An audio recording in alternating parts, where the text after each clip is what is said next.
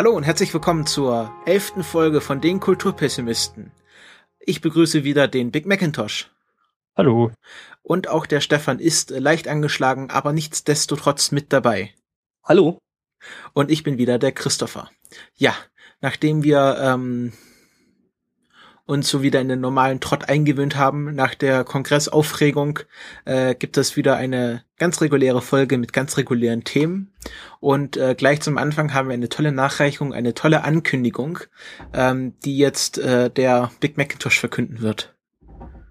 Ja, die Ankündigung bezieht sich auf das Podstock, was dieses Jahr im August, ja, August, oder? Im August stattfindet und da ist jetzt von zwei Drittel der Kulturpessimisten die Anwesenheit auf 100 Prozent der Kulturpessimisten hochgerückt. Ich werde dann auch mit dabei sein. Yay! Yay! Ja, an dieser Stelle Applaus einspielen. Okay. Ähm, ja, genau, das ist sehr schön. Wir können also zu 100 Prozent mit Anwesenheit glänzen. Ähm, und wenn ihr uns treffen wollt, mal die Hand schütteln oder sonstige Körperteile anfassen wollt, nach mhm.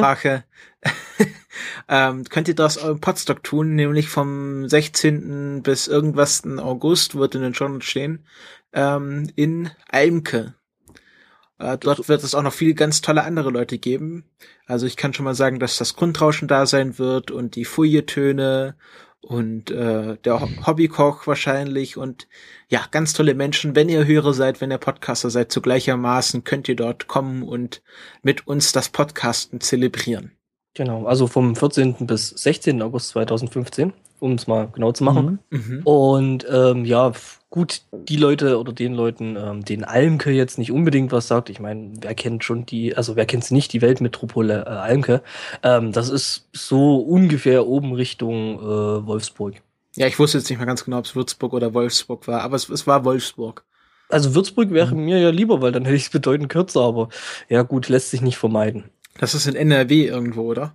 Niedersachsen. Niedersachsen. Es ist für mich das Gleiche. Uiuiuiui. Ui, ui. Und vielleicht wird ein Podcast von uns da auf der Bühne oder auf irgendwelchen Podcast-Tischen geben und vielleicht gibt es auch einen Workshop. Mal sehen. Genau. Ähm, genau. Aber das was, ist alles noch geheim. Ja, ja. Ähm, ich plane da auch noch äh, schon mit einem anderen äh, Podcast noch so ein kleines Special zu machen. Ähm. So, so, du wirst uns also abtrünnig. Nee, nee, nee, das ist bloß mal so. Ne? Bloß mal so ein bisschen äh, so ein One-Night-Cast. Äh, ein, ein One-Night-Podcast. Ja, One-Night-Podcast. Ja, also wir fassen zusammen, es wird ganz toll, wir werden alle da sein und alle viel Spaß haben. Und wenn ihr auch Spaß haben wollt, dann kommt zu uns. Es findet auch glücklicherweise keine andere große Veranstaltung zum gleichen Zeitpunkt statt. Camp. Camp. Ja. Das Camp ist ja schon fast, also die, ja, das ist da die ja, Profis, die reisen ja schon eine Woche Das ist ja so eine kleine Indie-Veranstaltung. Also ja, so von, diesem, von diesem komischen, äh, äh was man, so Hifi-Nerds oder sowas sind das, ne? Ja. Aber, aber wenn, wenn das Camp losgeht, dann ist es ja schon eigentlich fast wieder vorbei. Haben ja. wir gelernt. Ja. Von dem überschneidet es sich ja nicht wirklich, nur, nur theoretisch. Wie gesagt, ich muss gucken, wie ich Urlaub bekomme. Eventuell nehme ich da noch ein bisschen Camp mit. Äh, das wäre vielleicht ganz lustig. Mal schauen. Ja, wir sind gespannt. So, nachdem wir die äh, Nachreichung abgehakt haben, gehen wir zum ersten Hauptthema. Ähm, das da ist ich bin ein Star. Ich bin ein Star. Holt, Holt mich hier raus. Ah, okay, das war nicht so, nicht so authentisch, wie es in Wirklichkeit war, aber ihr könnt euch denken, worum es geht. Um das Dschungelcamp, das in den letzten zwei Wochen äh, unsere aller Welt bestimmt hat. Ähm, also vor allem die Eriks und meine Welt.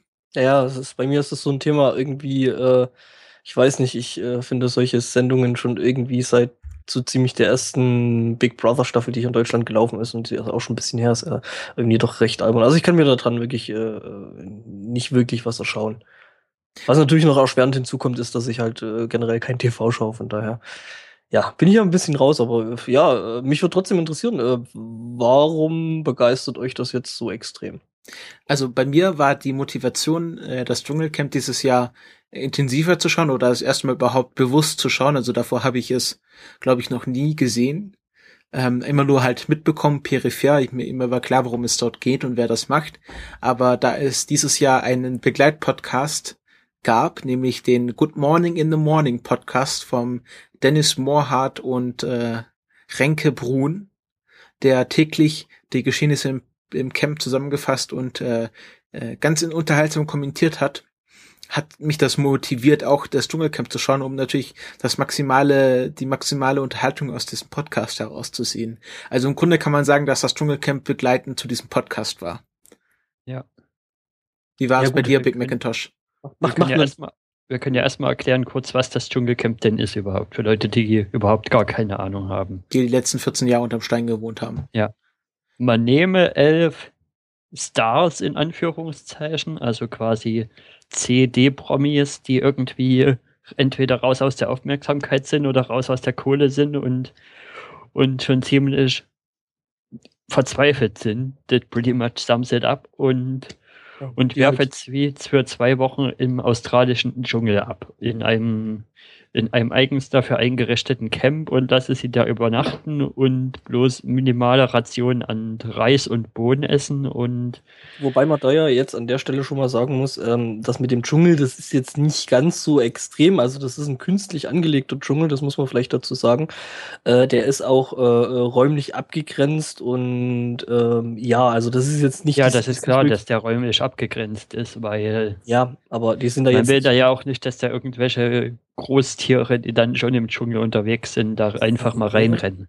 Deswegen muss das schon überwacht sein. Und Würde das Ganze vielleicht unterhaltsamer machen. Ähm, Ja, das ist halt ein, ein Grundstück, was von der ähm, Produktionsfirma von dem Dschungelcamp, was ja ein, ein Format aus, der, aus dem Vereinigten Königreich ist, wo es dort heißt, äh, I'm a Celebrity, get me out of here.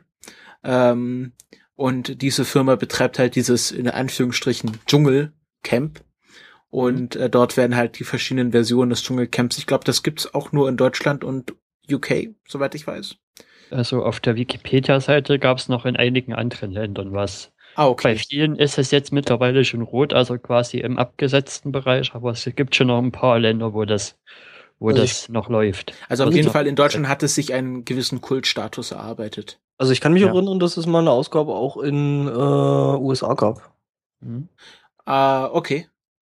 Ähm, Okay, und jetzt kann ich das noch kurz so zu Ende erklären. ja, sicher. Also du hast halt am ersten Tag kommen die, kommen die Stars an. Meistens werden die mit irgendwelchen Fallschirmen oder so abgeworfen oder müssen halt übers Wasser hinschwimmen zum, zum Camp etc. Und dann, dann ist das halt in zwei Wochen aufgesplittet, weil das geschehen.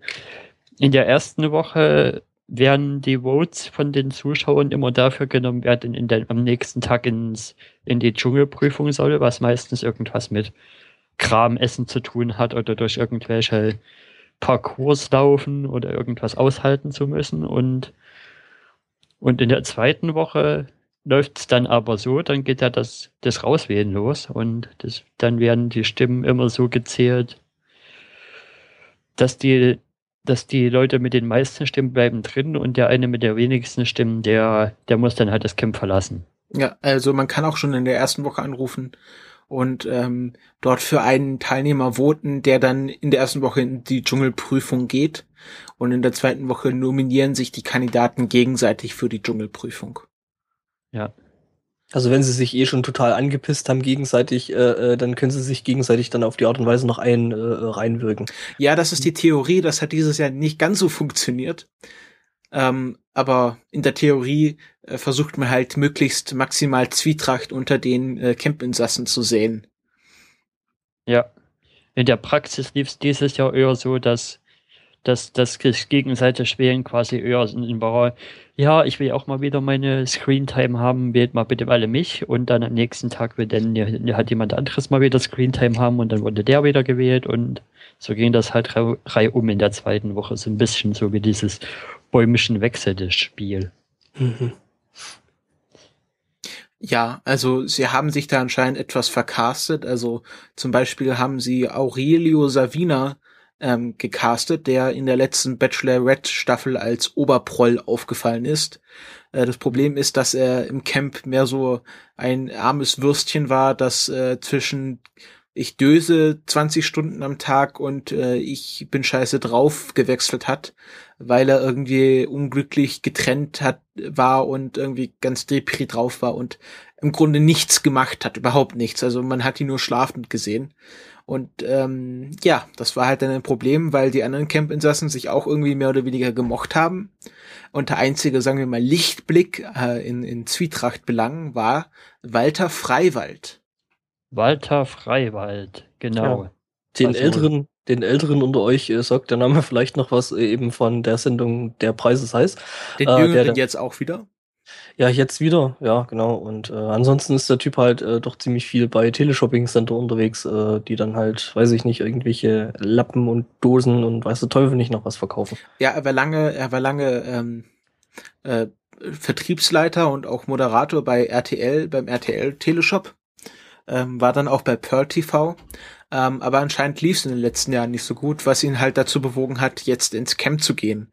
Und mhm. Walter man weiß es nicht ganz genau, ob er ein ausgefuchster Medienprofi ist und sich dort inszeniert hat oder ob er wirklich äh, so größenwahnsinnig ist, denn es kam im Laufe dieses Camps heraus, dass er sich einmal als Bundespräsident bei der SPD beworben hat.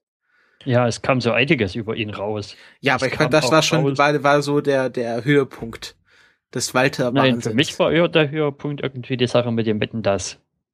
Ja, das, das fand war, ich schon irgendwie noch mal eine Schippe höher drauf, wo er gesagt hat, na ja, du, du meinst, ich, sie wollten mich da reintun, aber ich habe da abgelehnt. Obwohl, wie der Renkes ja gestern noch ausgewertet hat, dass die Wahrheit wohl irgendwo dazwischen drin liegt. Wahrscheinlich hat dass der Gottschalk zwischendrin, als bevor der Lippert dann dran war, verzweifelt irgendwie nach, nach einem Nachfolger gesucht hat und da quasi erstmal jeden angefragt hat. Ja, und also jeder, der, der irgendwie ein Mikrofon freihändig halten konnte. Äh, ja. Genau. Und dann hat er halt so gesagt, ja, und der Harry Weinfurt, der hat mich ja immer klein gehalten. Und dann haben sie mhm. natürlich Harry Weinfurt auf einer Karawanmesse interviewt, das natürliche Habitat des Holländers. Ähm, der dann halt auch so gesagt hat, ja, also ich, ich hasse ja niemanden, das verbietet mir meine Religion. Man hat so gemerkt, er will jetzt hier nicht öffentlich sein Zwist mit Walter Freiwald ausbreiten, aber ähm, die, man kann sich schon denken, dass die beiden nicht die besten Freunde sind. Mhm. Ja, ähm, das ist ja lustig, weil Walter Freiwald ja eigentlich äh, äh, da ziemlich am Anfang nur die Stimme äh, bei der Preis ist heiß war, der dann irgendwie vorlesen durfte, was die äh, netten Menschen da nur jetzt äh, zu gewinnen haben oder gewinnen können. Und äh, ja, hat er quasi ja eigentlich nur die Stimme gestellt. Genau. Mhm. Dann waren auch noch im Camp. Ähm, ich hätte noch einen Achso. Punkt zu weiter zu machen. Ja. Weil ich fand das extrem lustig, wie sie es erst so ein bisschen versucht haben, ihn so als den Bösewicht der Staffel quasi aufzubauen. Da hatte ich schon so das Gefühl, dass das so ein bisschen das, das Ziel war, wo sie mit weiter eigentlich hin wollten. So ein bisschen entweder der, der verwirrte Opi oder halt der, der ein bisschen, der da ein bisschen Streit mit reinbringt. Aber dann kam halt die Folge, wo, wo er da seine herzzerreißendste Geschichte erzählt und wie der Dennis da auch schon dazu gesagt hatte naja, eigentlich will ich ihn ja hassen, aber nach der Geschichte kann ich ihn nicht mehr hassen. Okay, was war das für eine herzreißende Geschichte? Weil, äh, wie gesagt, ja, irgendwie mehr. seine Frau war doch krank. Ich habe das nicht ganz so mitbekommen. Okay. Erik, was war ich, da? Ich habe es auch mittlerweile vergessen, worum es genau ging, aber er hat, er hat da auf alle Fälle da gesessen und geweint und das in, in dem herzzerreißendsten Ton erzählt, was da, was da so los ist. Aber so genau, was da jetzt los war, weißt du jetzt auch nicht mehr. Nee. Ja, also man merkt, äh, das Dschungelcamp ist nichts, was man noch mal in einem halben Jahr sich äh, dran erinnert und hat so gedacht, ach, das hat mir jetzt einen Mehrwert für mein Leben gebracht. Aber das ist äh, ja halt für die für die Zeit, die es läuft, schon sehr unterhaltsam. Das gab dann noch andere interessante Gestalten wie Tanja Tischewitsch, die Kandidatin Hashtag bei, ist so. Äh, genau, die Kandidatin bei DSDS war und sich durch ein sehr flottes Mundwerk auszeichnete.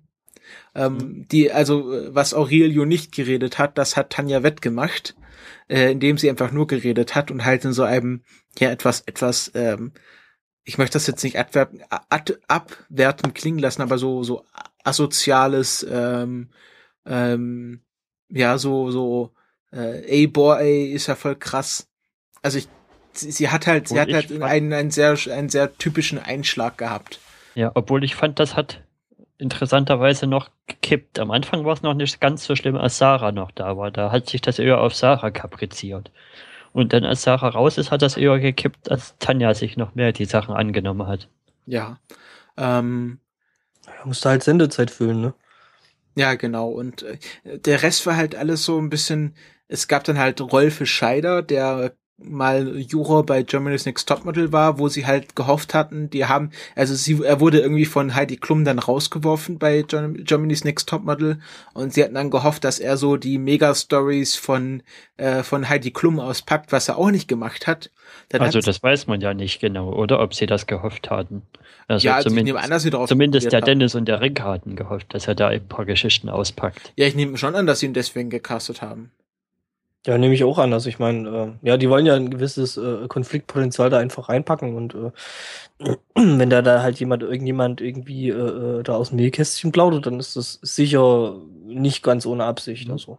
Und dann, ähm, dann äh, Patriz, Patricia Blanco, die äh, Tochter von Roberto Blanco. Mhm. Ähm, dann war noch Rebecca Simonette Barnum von ja, Circus Barnum dabei. Jetzt warte oh. mal, jetzt warte mal. Ähm, die, die äh, wo es dann, es gab ja zwischen der Mutter von Patricia Blanco und Roberto Blanco so einen Rosenkrieg, wo sie dann gehofft haben, dass sie Geschichten über ihn auspackt. Äh, das Problem ist, sie hat kurz davor gesagt, dass sie in der Öffentlichkeit nicht mehr über ihren Vater reden wird. Was auch, was auch ein bisschen dumm war. Mhm. Ähm, dann hatten sie, klar, ähm, wie hieß sie, Rebecca Simonite Barum von der Zirkusfamilie Barum. Ähm, die, so, ich dachte, das wäre vom Zirkus Barnum. Nee, nee, Barnum, das waren die mit der Freakshow. Ja, also es ist halt auf jeden Fall eine große Zirkusfamilie. Ja. Die sie halt gedacht haben, so Zirkuskind, die wird auch lustige Geschichten zu erzählen haben, die einfach total langweilig war. Ja. Ähm, Vor allen Dingen mit ihrer Prüfung, die Geschichte. Wo sie sagt, ja, ich habe ja vor nichts Angst und ich halte das alles aus und zehn Sterne und dann, dann lust sie da so ab, dass. Ja, sie hat halt so die, sie hat halt, sie hat halt unheimliche Selbstwertprobleme so, ich will immer perfekt sein und ich enttäusche mich immer selbst und deswegen nehme ich auch nicht ab. Und sie hat halt irgendwie, irgendwie einen psychischen Knacks gehabt, aber so interessant war sie jetzt auch nicht. Mhm. Also es war nicht so, dass die sich da irgendwie äh, völlig äh, fertig für gemacht hat. Sie war einfach nur ein bisschen komisch. Ähm, okay. Dann Benjamin Boyce, der erst nach dem Camp irgendwie interessant wurde oder äh, nicht interessant, aber für Aufsehen erregt hat. Ben Benjamin Boyce war äh, äh, ein Boygroup-Sänger von Caught in the Act aus den 90ern, äh, der, glaube ich, als erster rausgewählt wurde. Oder? War es so? Ben sagte mir ja überhaupt nichts. Also nee, gar also, nix. wenn man nach der, der, der Dings, nach der Liste geht, die da so in der Wikipedia drum ist. Als erstes wurde Patricia Blanco rausgewählt. Ah, okay. Danach, und, danach vorher ist aber, aber, noch jemand äh, äh wohl freiwillig gegangen. Wer war das? Äh, Angel, äh, Angelina, Die Angelina ist gegangen. Ich ja, weiß nicht, wer das ist. Ich, ich war die im keine Camp? Keine Ahnung. Also ich muss ja, ich ja, muss die ja Angelina, das ist die Blonde, diese jüngste. War das nicht Sarah Kulker? Die ist doch auch nee. blond gewesen. Nö, also das war noch, ich weiß gar nicht mehr, warum die Angelina da drin war. Ich glaube, das war diese Bachelor-Kandidatin. Ja, ja, die, die, hatte da, glaube ich, irgendwas am, ja, der Bachelor hat's mitgemacht. Also ich muss ja zugeben, ich habe äh, bei ziemlich vielen Leuten, die da dabei waren, nicht mal im Ansatz gut. Ich meine, Marin Gilzer. Ähm, ja, aber Marin Gilzer reden wir gleich gleich. Ja, ja, nee, ich meine bloß, also dass ich halt bei wirklich sehr vielen, bei den, die mhm. da hier irgendwie als Kandidaten drin sind, als äh, Promis, echt keine Ahnung habe, wer das ist. Ähm,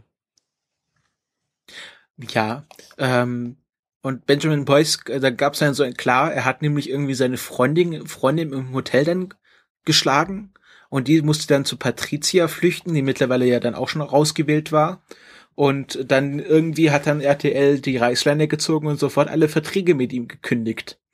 Weil die haben ja natürlich alle Anschlussverträge für Promi-Dinner und Shopping Queen und solche Sachen. Aha. Und der hat irgendwie da, irgendwie hat da Hand an seine Freundin gelegt und das fanden die alle nicht so toll und das irgendwie, weißt du, im Camp macht er nichts und wenn er aus dem Camp rausgeht, dann wird er irgendwie gleich zum Tier. Das war irgendwie schon komisch. Weil, ja. dann, weil dann auch Rebecca noch so gesagt hat, ja, der Benjamin, der war ja so nett und hat mit mir im Camp getanzt, was sie auch nicht gezeigt haben, was sie rausgeschnitten haben, weil sie dann irgendwie diese Schiene mit dem langweiligsten Camp ever fahren wollten. Ähm, also es war etwas seltsam dieses Jahr. Ja, aber wir haben noch ein paar Kandidaten offen. Genau. Wir haben noch einen gewissen Schlön hier offen. Ja, Jörn Schlönvogt, seines Zeichens GSG, GS, GZSZ. GZSZ, genau, so spricht man das aus. Schauspieler. Zeiten, schlechte Zeiten. Ähm, spielt, spielt dort einen Arzt, was sie am Anfang so ein bisschen mit äh, gespielt haben, wo dann, glaube ich, Maren äh, Brechdurchfall hatte und Jörn so, lasst mich durch, ich spiele einen Arzt. Ähm, das war ganz lustig, aber der war halt so komplett kantenfrei. Das war halt so, ein so ein Schönling, ähm, der war halt total lieb und nett, aber äh, Konfliktpotenzial gleich null. Und der war da nur drin, weil er irgendwie seine neue Schlagerplatte vermarkten wollte, was er auch nicht getan hat. Also er hat kein einziges ja. Mal auch gesungen im Camp. Ja, der war wenigstens der einzige von den ganzen Nasen, der sich im Pre-Interview noch irgendwie was ausgedacht hat. Von wegen, ja, wegen Abenteuer und ich will meinen Fans was bieten und bla bla bla. Die anderen ja. waren ja alle so so ernüchternd ehrlich mit ihrem, ja, ich bin ja bloß wegen Geld oder ja, ja Aurelio war der Beste. Aufmerksamkeit. Aurelio war dann noch der Beste im, äh, im Pre-Interview, wo er gesagt hat, ja, ihr lacht mich jetzt vielleicht aus, aber ich bekomme dafür eine Menge Geld für die zwei Wochen und ihr sitzt irgendwie auf der Couch und müsst dann am nächsten Tag in eure schlecht in eure Scheißjobs gehen. Also hat dann auch schön Zuschauerbeleidigung betrieben. Mhm. Kommt ja immer gut an. Ja, ja. also äh, sag ich sag mal so, der Mann Aurelio war nicht der Lieblingscamper zwischendrin hat der Mann auch ja auch mal hier behauptet, man würde 250.000 oder sowas kriegen. Was, was sein, Man dann sein Manager hat gesagt, ja, du kriegst ja Preisgeld, wenn du Dschungelkönig wirst, was halt nicht stimmt. Und ja. dann haben sie über die Gagen mal im Camp geredet und er meinte so, ja, wenn man, wenn man König wird, dann bekommt man doch 250.000 Euro. Und die anderen so, nee, bekommst nichts, wenn du bekommst nicht mehr, wenn du Dschungelkönig wirst. Also, ach dann, ja, dann könnte mich jetzt auch rauswählen. Okay, äh, ja. Hm. Wer war da jetzt noch? Ich vergesse Ja, und dann fand ich auch lustig, wie, wie Sonja und, und, und der Typ sich die, die ganze Zeit dann darüber lustig gemacht haben und, und quasi die ganze Zeit mit einem Holzhammer, also mit einem Soundpfahl quasi angedeutet haben, bitte liebe Zuschauer, wählt ihn heute endlich raus. Und dann haben sie, dann wurde doch erst Walter rausgewählt und und es hat erst ewig gedauert, bis dann doch mal dieser Aurelio rausgewählt wurde. Ja, also müssen sagen, Sonja und andere Typ, das waren die Moderatoren, Sonja Zietlow, die das schon von Anfang an macht, und Daniel Hartwig, der das seit äh, letztem Jahr macht, nachdem ähm, seit vorletztem seit Jahr. vorletztem Jahr, seit äh, nachdem, wie hieß er? Gott. Dirk Bach. Dirk, Dirk Bach, Bach äh, verstorben, verstorben ist. ist, genau. Mhm. Und Sonja Zietlow und Dirk Bach, die waren halt auch äh, für viele der einzige Grund, warum man das schaut, weil ähm, das Beste am Dschungelcamp sind die Zwischenmoderationen, weil die wirklich sehr schön bissig und gemein und fies sind. Ähm, die werden von Mickey Beisenherz und dem Mann von Sonja Zietlow äh, geschrieben und sind so sind so das das Trademark des Dschungelcamps, also auf jeden Fall in Deutschland. Ich weiß nicht, wie das in in UK ist, äh, weil die da wirklich ähm, wenn dann, wenn dann irgendwie Walter behauptet, er sei mal Programmdirektor von RTL gewesen, dann wird das natürlich in der Modera nächsten Moderation sofort zerrissen. Also die ja. recherchieren, also das, das ist auch was, was mich halt so fasziniert. Ich schaue, ich, ich finde das nicht, dass man, dass man so sagt, ja, Dschungelcamp, das schaue ich nur ironisch, das kann man zwar auch machen, aber so, so schaue ich das nicht, sondern ich finde es halt einfach eine, eine mediale Leistung, dass sie dann tagsüber das Material sammeln, da nachts irgendwie was zusammenschneiden, äh, schnell durch die Moderation schreiben und das wirklich gut ist. Also von, von der ja. technischen Aufbereitung und die Moderation, die Zwischenmoderation, die Texte, das ist alles sehr, sehr gut. Ja, wir können ja mal kurz erklären, wie da so ein Tagesablauf überhaupt funktioniert. Also wir fangen mal da an, wo, wo sie reingehen in, und sagen, wer zur nächsten Dschungelprüfung geht. Das ist ja quasi das Ende bei uns von der Sendung. Genau, das ist dort. Da also, fängt ja aber im Dschungel ja erst der Tag an. Also wir müssen sagen, die Zwischenmoderation und die Verkündung für das nächste Dschungel, äh, Dschungelprüfungskandidaten, das ist ja live. Also das ist bei uns abends und genau. das ist im australischen Dschungel irgendwann um neun Uhr morgens. Ja, dann dann geht hier die Sendung aus und quasi dann geht's los mit dem Tag und kommt, glaube ich, ziemlich als nächstes dann die Prüfung und dann nehmen die halt alles auf, was so bis zur Nacht passiert, schneiden das in der Nacht noch durch und hauen das dann halt frühs irgendwann um sieben oder um sechs im Dschungel, wenn es hier wieder losgeht, um zehn mit der nächsten Sendung raus. Genau.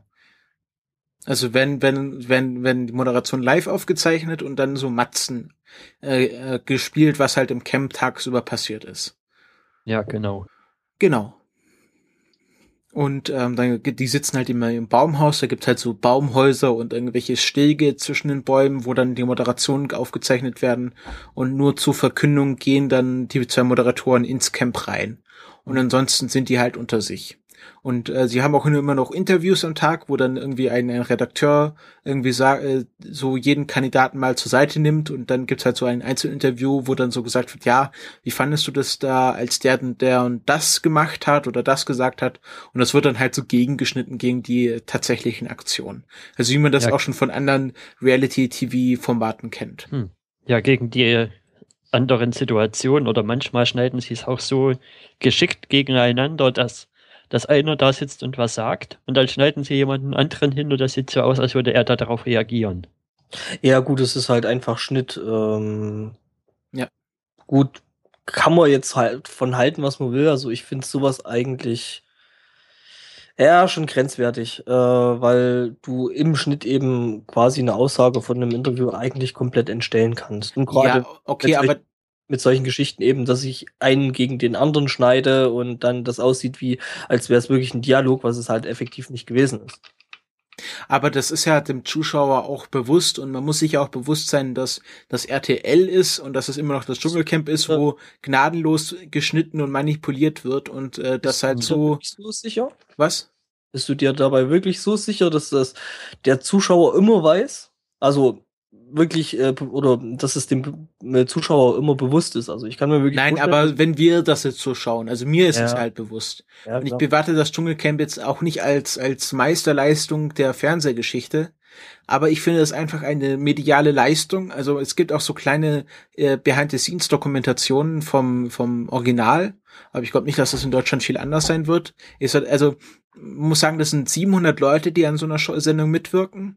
Ähm, der so hinter den Kulissen, die Bühnenbauer und, und ja. solche so Leute, das sind halt immer die gleichen und inhaltlich wechselt halt die Redaktion. Ja, und die also arbeiten halt 24 Stunden durch. Es gibt irgendwie Tag- und Nachtschichten, die halt die Camper überwachen und ähm, ich finde das halt einfach von der von der Schnittleistung und wie sie das halt auf die Beine stellen unheimlich interessant. Ja, also die reine hm. Produktion, äh, da kann man jetzt wirklich nichts dagegen sagen. Das ist wirklich ein Mammutprojekt und das so zu stemmen, ja, Hut ab, ähm, keine Frage.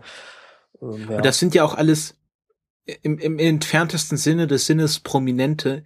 Die wissen ja, worauf sie sich einlassen. Die kennen diese Sendung schon seit 14 Jahren, was mittlerweile auch so ein wenig zum Problem wird, aber die, die wissen genau, was dort passiert.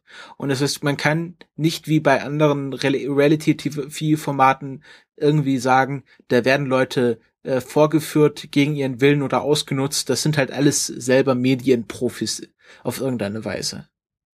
Hm.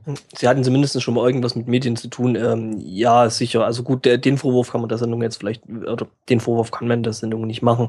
Äh, die Leute, die da hingehen, die wissen, was sie da tun. Also das ist auf jeden Fall klar. Nochmal zum Thema Zusammenschnitte und langweilig Camp ever, ever, ever. Da ist mir bei den letzten zwei Folgen schon ziemlich aufgefallen, dass die wahrscheinlich auch ein bisschen out of footage geraten sind, weil, weil eigentlich ist es ja so, dass sie die letzten 24 Stunden auswerten in ihren Matzen und in den, in dem Halbfinale quasi und, und in der Sendung davor hatten sie schon irgendwie total viel Zeug noch vom, vom Tag davor noch genommen. Also hatten sie schon den Kreis auf 48 Stunden erweitert, damit sie überhaupt noch genug Material hatten zum Zeigen. Ja, aber ich, ich weiß auch nicht, ob du das vielleicht auch öfters machen, dass sie einfach mhm. Geschichten vorhalten für einen Tag, der mal etwas flauer ist. Ja, also würde ich schon sagen, meist, Material. Weil meistens machen sie es ja so, dass sie dann zeigen, als erstes zeigen sie dann halt am nächsten Tag, wie der rausgewählt rausgeht und gerade wo Rolf rausgewählt wurde, das haben sie ja ewig noch sich Zeit genommen, damit eben sie das dann mal gezeigt haben und dann immer noch Szenen mit Rolf davor gezeigt. Ja, natürlich, das kann man als Indiz nehmen, dass sie ein wenig, wenig Material hatten, aber ich nehme auch an, dass es einfach so ein, ein typischer Entscheidungsschritt der Redaktion war, dass sie sagen, diese Geschichte, die schneiden wir noch davor, oder diese Geschichte, gerade mit dieser Spinne, die heben wir uns für den nächsten Tag auf. Ähm, also ich glaube, ich glaube auch, dass das vielleicht irgendwie ein typischer Entscheidungsschritt der Redaktion ist, den sie irgendwie in jeder Staffel schon gemacht haben. Mhm. Wie gesagt, wäre dumm, wenn nicht, weil äh, ich meine, dann hast du halt wirklich mal Tage dabei, wo wirklich nicht viel passiert. Äh, und ja, da musst du ja auch irgendwas zeigen. Das heißt, du produzierst dann schon ein bisschen auf Halte und hast halt immer noch ein paar Sachen in der Hinterhand, die du dann halt noch bringen kannst. Und wenn du die dann halt am nächsten Tag nicht irgendwie untergebracht hast oder am übernächsten Tag, ja, dann kannst du immer noch am Ende irgendwie in der Finalshow so ein Best-of machen und da packst du den Scheiß dann halt rein. Ja, genau. Ja, ne? Was sie aber, was deine These aber unterstützt, Erik, ist nämlich, dass am Schluss ähm, Sonja nochmal ein Dank ans Team geäußert hat, äh, mit der, mit der Aussage, ihr habt aus wenig mehr gemacht. Ja. Was schon irgendwie das, verdeutlicht, dass. Das war mir schon beim Fall, beim Schauen in der Woche dann noch aufgefallen, wo ich mir gedacht habe, okay, durch Schneiden kann man ja viel rausholen. Durch Schneiden kann man ja quasi aus einer Mücke eine Elef einen Elefanten machen. Würdest du dem da zustimmen, ja, Stefan? Ja, klar, du kannst mit dem Schnitt auf jeden Fall. Wie gesagt, du kannst mit dem Schnitt äh, äh einen Hergang und einen Ausgang von einem kompletten Gespräch äh, äh, äh Sinn entstellen. Also ähm, man kann da eine riesige Diskussion aus was machen, was gar nichts war, quasi zum Beispiel, richtig, oder einen richtig. riesigen Streit. Ja. Da habe ich mir schon zwischendrin mal gedacht, also wenn das das Beste ist, was ihr da noch draus machen konntet, dann dann cool, muss ja wirklich totale Langweile, Langeweile gewesen sein und gar nichts los. Also, ja. weil das, das war ja einfach nichts. Es war mal ein bisschen Zickerei zwischen Aurelio und Walter. Da hatte ich ja auch noch vermutet, dass. Es also meine halt Vermutung war folgende. Man müsste Aurelio und Walter so lange wie möglich drin lassen, war meine Vermutung. Und die ganzen Deeskalatoren rausschmeißen. Damit die sich irgendwann nur noch gegenseitig auf den Pisser gehen können und nicht mehr aus dem Weg gehen können. Dann hätte es vielleicht hinten raus nochmal interessant werden können. Ja, man hätte Rebecca und Schlöni und, und Rolfe sofort am Anfang rauswählen müssen. Und irgendwie Walter, Aurelio, äh, wahrscheinlich noch Sarah. Maren, Maren, Sarah, Tanja äh, so lange wie möglich drin behalten sollen. Dann wäre da noch irgendwas, irgendwas Interessantes bei rumgekommen. Aber da das, da die Mehrheit der RTL-Zuschauer halt nicht so taktisch wählt, wie wir uns das gerne wünschen, ähm, ist es halt nicht so gekommen. Aber ich habe hier jetzt gerade noch mal das, das Abstimmverhalten offen auf, auf Wikipedia, was sie jetzt auch veröffentlicht haben. Und das, das zeichnet schon hier Giga Linux ähm, Prognose ziemlich gut nach, von wegen, dass Walter, dass Walter den Bogen überspannt hat. Weil am ersten Tag ist Walter im Abstimmverhalten sogar noch der Erste gewesen und dann geht das so, geht das so nach unten. Also ja. bloß in der Rauswählphase jetzt. Also am ersten Tag ist er noch Erster, dann, dann ist er Dritter, dann Vierter, dann nochmal Vierter und dann, dann ist er halt rausgewählt worden. Also das hatte ja der Dennis schon vermutet, dass es da so eine, so eine stetige Kurve bergab geben wird bei ihm. Genau, also ähm, Wer das nochmal in Einzelheiten und aufgedröselt haben will, der kann sich den Good Morning in the Morning Podcast anhören. Das sind immer schöne 20 Minuten Folgen, also da ist man auch schnell durch. Und die erklären das auch meistens so, dass man es versteht, ohne die einzelnen Folgen gesehen zu haben. Mhm. Sie gehen dann wirklich auf die einzelnen Dschungelprüfungen ein, darauf, was passiert ist.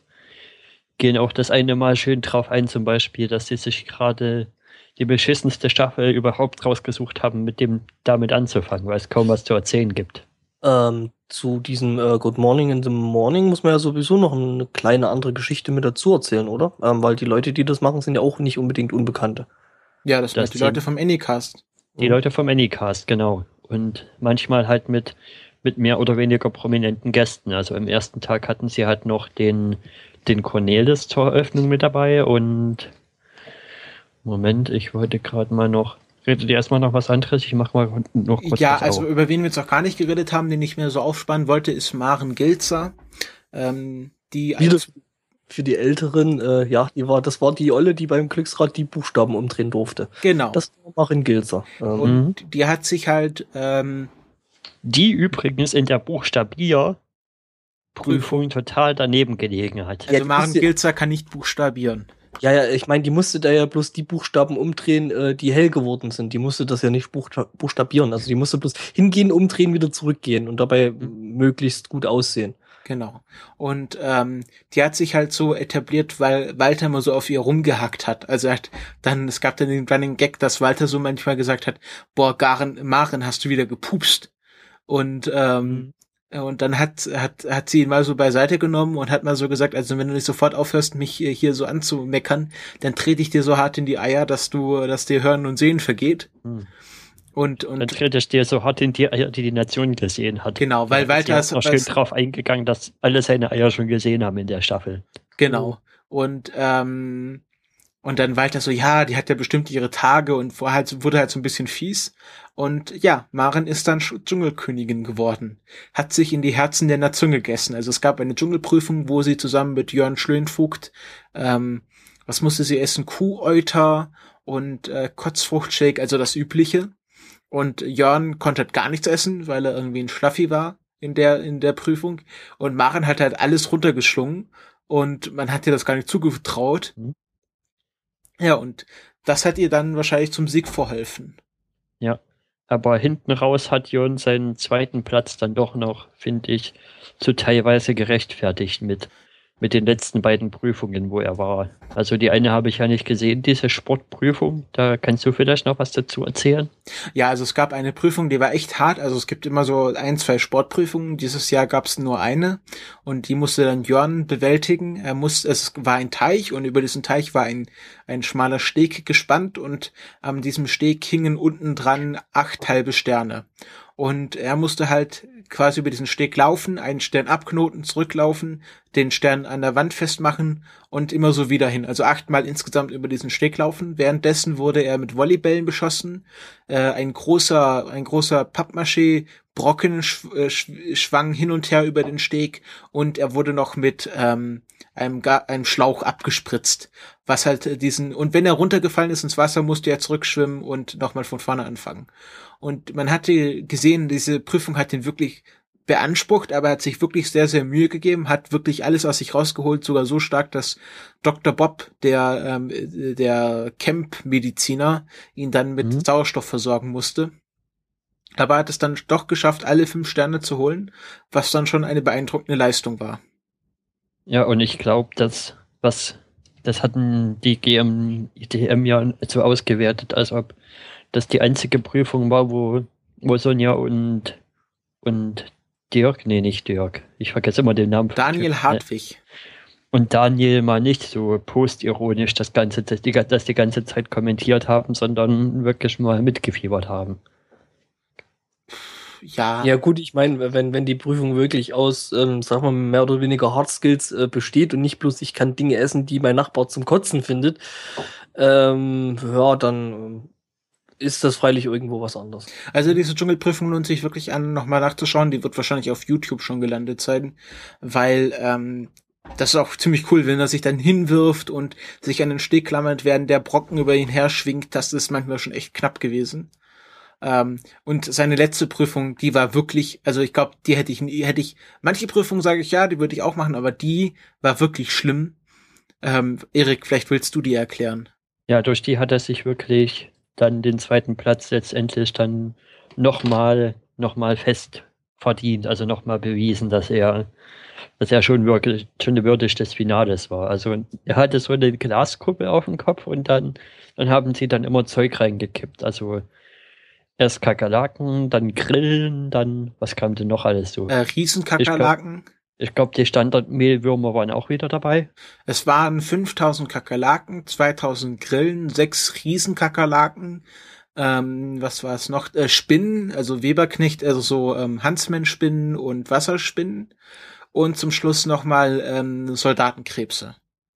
Mhm. Also äh, äh, das war halt wie so wie so ein wie so ein ein, ein Plexiglaskugel, die halt um seinen Kopf geschlungen ist und er war dann am Schluss wirklich so, dass bis zur Unterlippe sein Kopf äh, mit, mit Insekten voll war und die natürlich auch um ihn herum gekrabbelt sind und aus dem Held rausgefallen sind und über seinen Körper gekrabbelt sind. Und er musste da wirklich fünf Minuten aushalten. Und ähm, das war wirklich äh, unangenehm. Also er hat das auch erklärt. Er hat immer gedacht, die Riesenkakerlaken beißen ihn in den Hals und man kann sich das gar nicht vorstellen, wenn dann fünf über über zehntausend Tiere auf deinem Kopf rumkrabbeln und deine Nerven halt Dauer feuern, weil sie denken, überall ist irgendwas. Ähm, also das äh, psychologisch gesehen war das bestimmt eine unheimliche Belastung. Ja, also im Nachhinein gesehen muss man wahrscheinlich sagen, das war die schwerste von den von den drei Endprüfungen mit Abstand. Ja, also ähm, Tanja Maren musste ja bloß quasi fünf Minuten Schlangen aushalten. Ja, aber ja, wenn du Angst vor Schlangen hast, dann ist das schon wirklich schlimm. Also sie lag in einer Grube und es wurden dann nach und nach 40 Schlangen reingekippt, die sich halt an ihr rumgeschlingelt haben. Und sie hat schon im Vorhinein gesagt, dass sie so ein bisschen Respekt vor Schlangen hat. Und wenn du da nicht so firm mit diesen Tieren bist und die dann auf dir rumkrabbeln und äh, um, um dein Gesicht schlängeln, äh, dann ist das wirklich schon, schon schwierig. Ja, und, und Tanja, Tanja musste, Tanja musste halt war wirklich eine Fressprüfung machen. Ja, also sie musste eine lebende Spinne essen.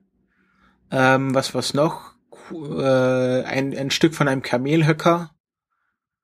Ähm, äh, Sülze, wo so Mehlwürmer drin waren, wo wirklich. Das fand das, ich so fies. Das ja, sie ist dann fies, dran, dass sie das, dass sie das nicht gewertet haben, obwohl da bloß noch ein bisschen Restsülze drauf war. Also sie hatte alle Insekten, die Insekten gegessen. hatte sie ja alle rausgegessen. Genau, nur die Sülze war übrig, aber ähm, die Sülze. Ja, so die, diese Gelatine und ja. Ja, ja, ich weiß schon.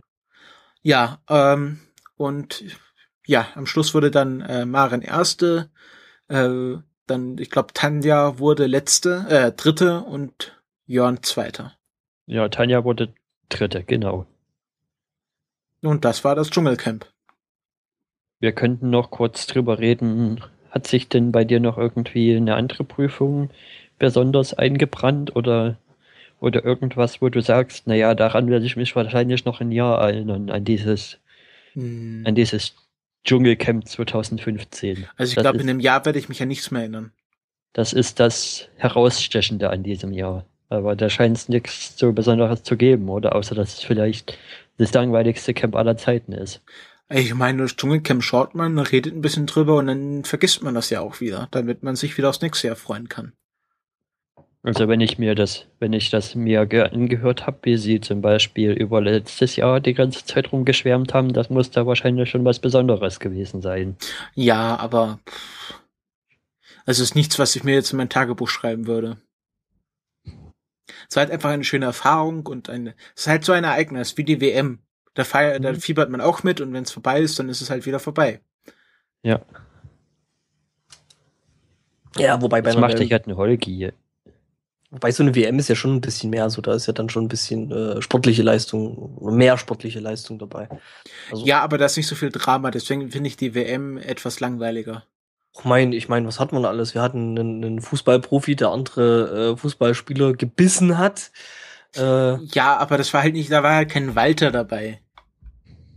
Er hätte noch ein bisschen so ins Camp, in, ins, ins Trainingscamp so ein bisschen Zwietracht sehen sollen. Mhm. Aber ja, also es sind halt mediale Großereignisse, ähm, die die Nation bewegen.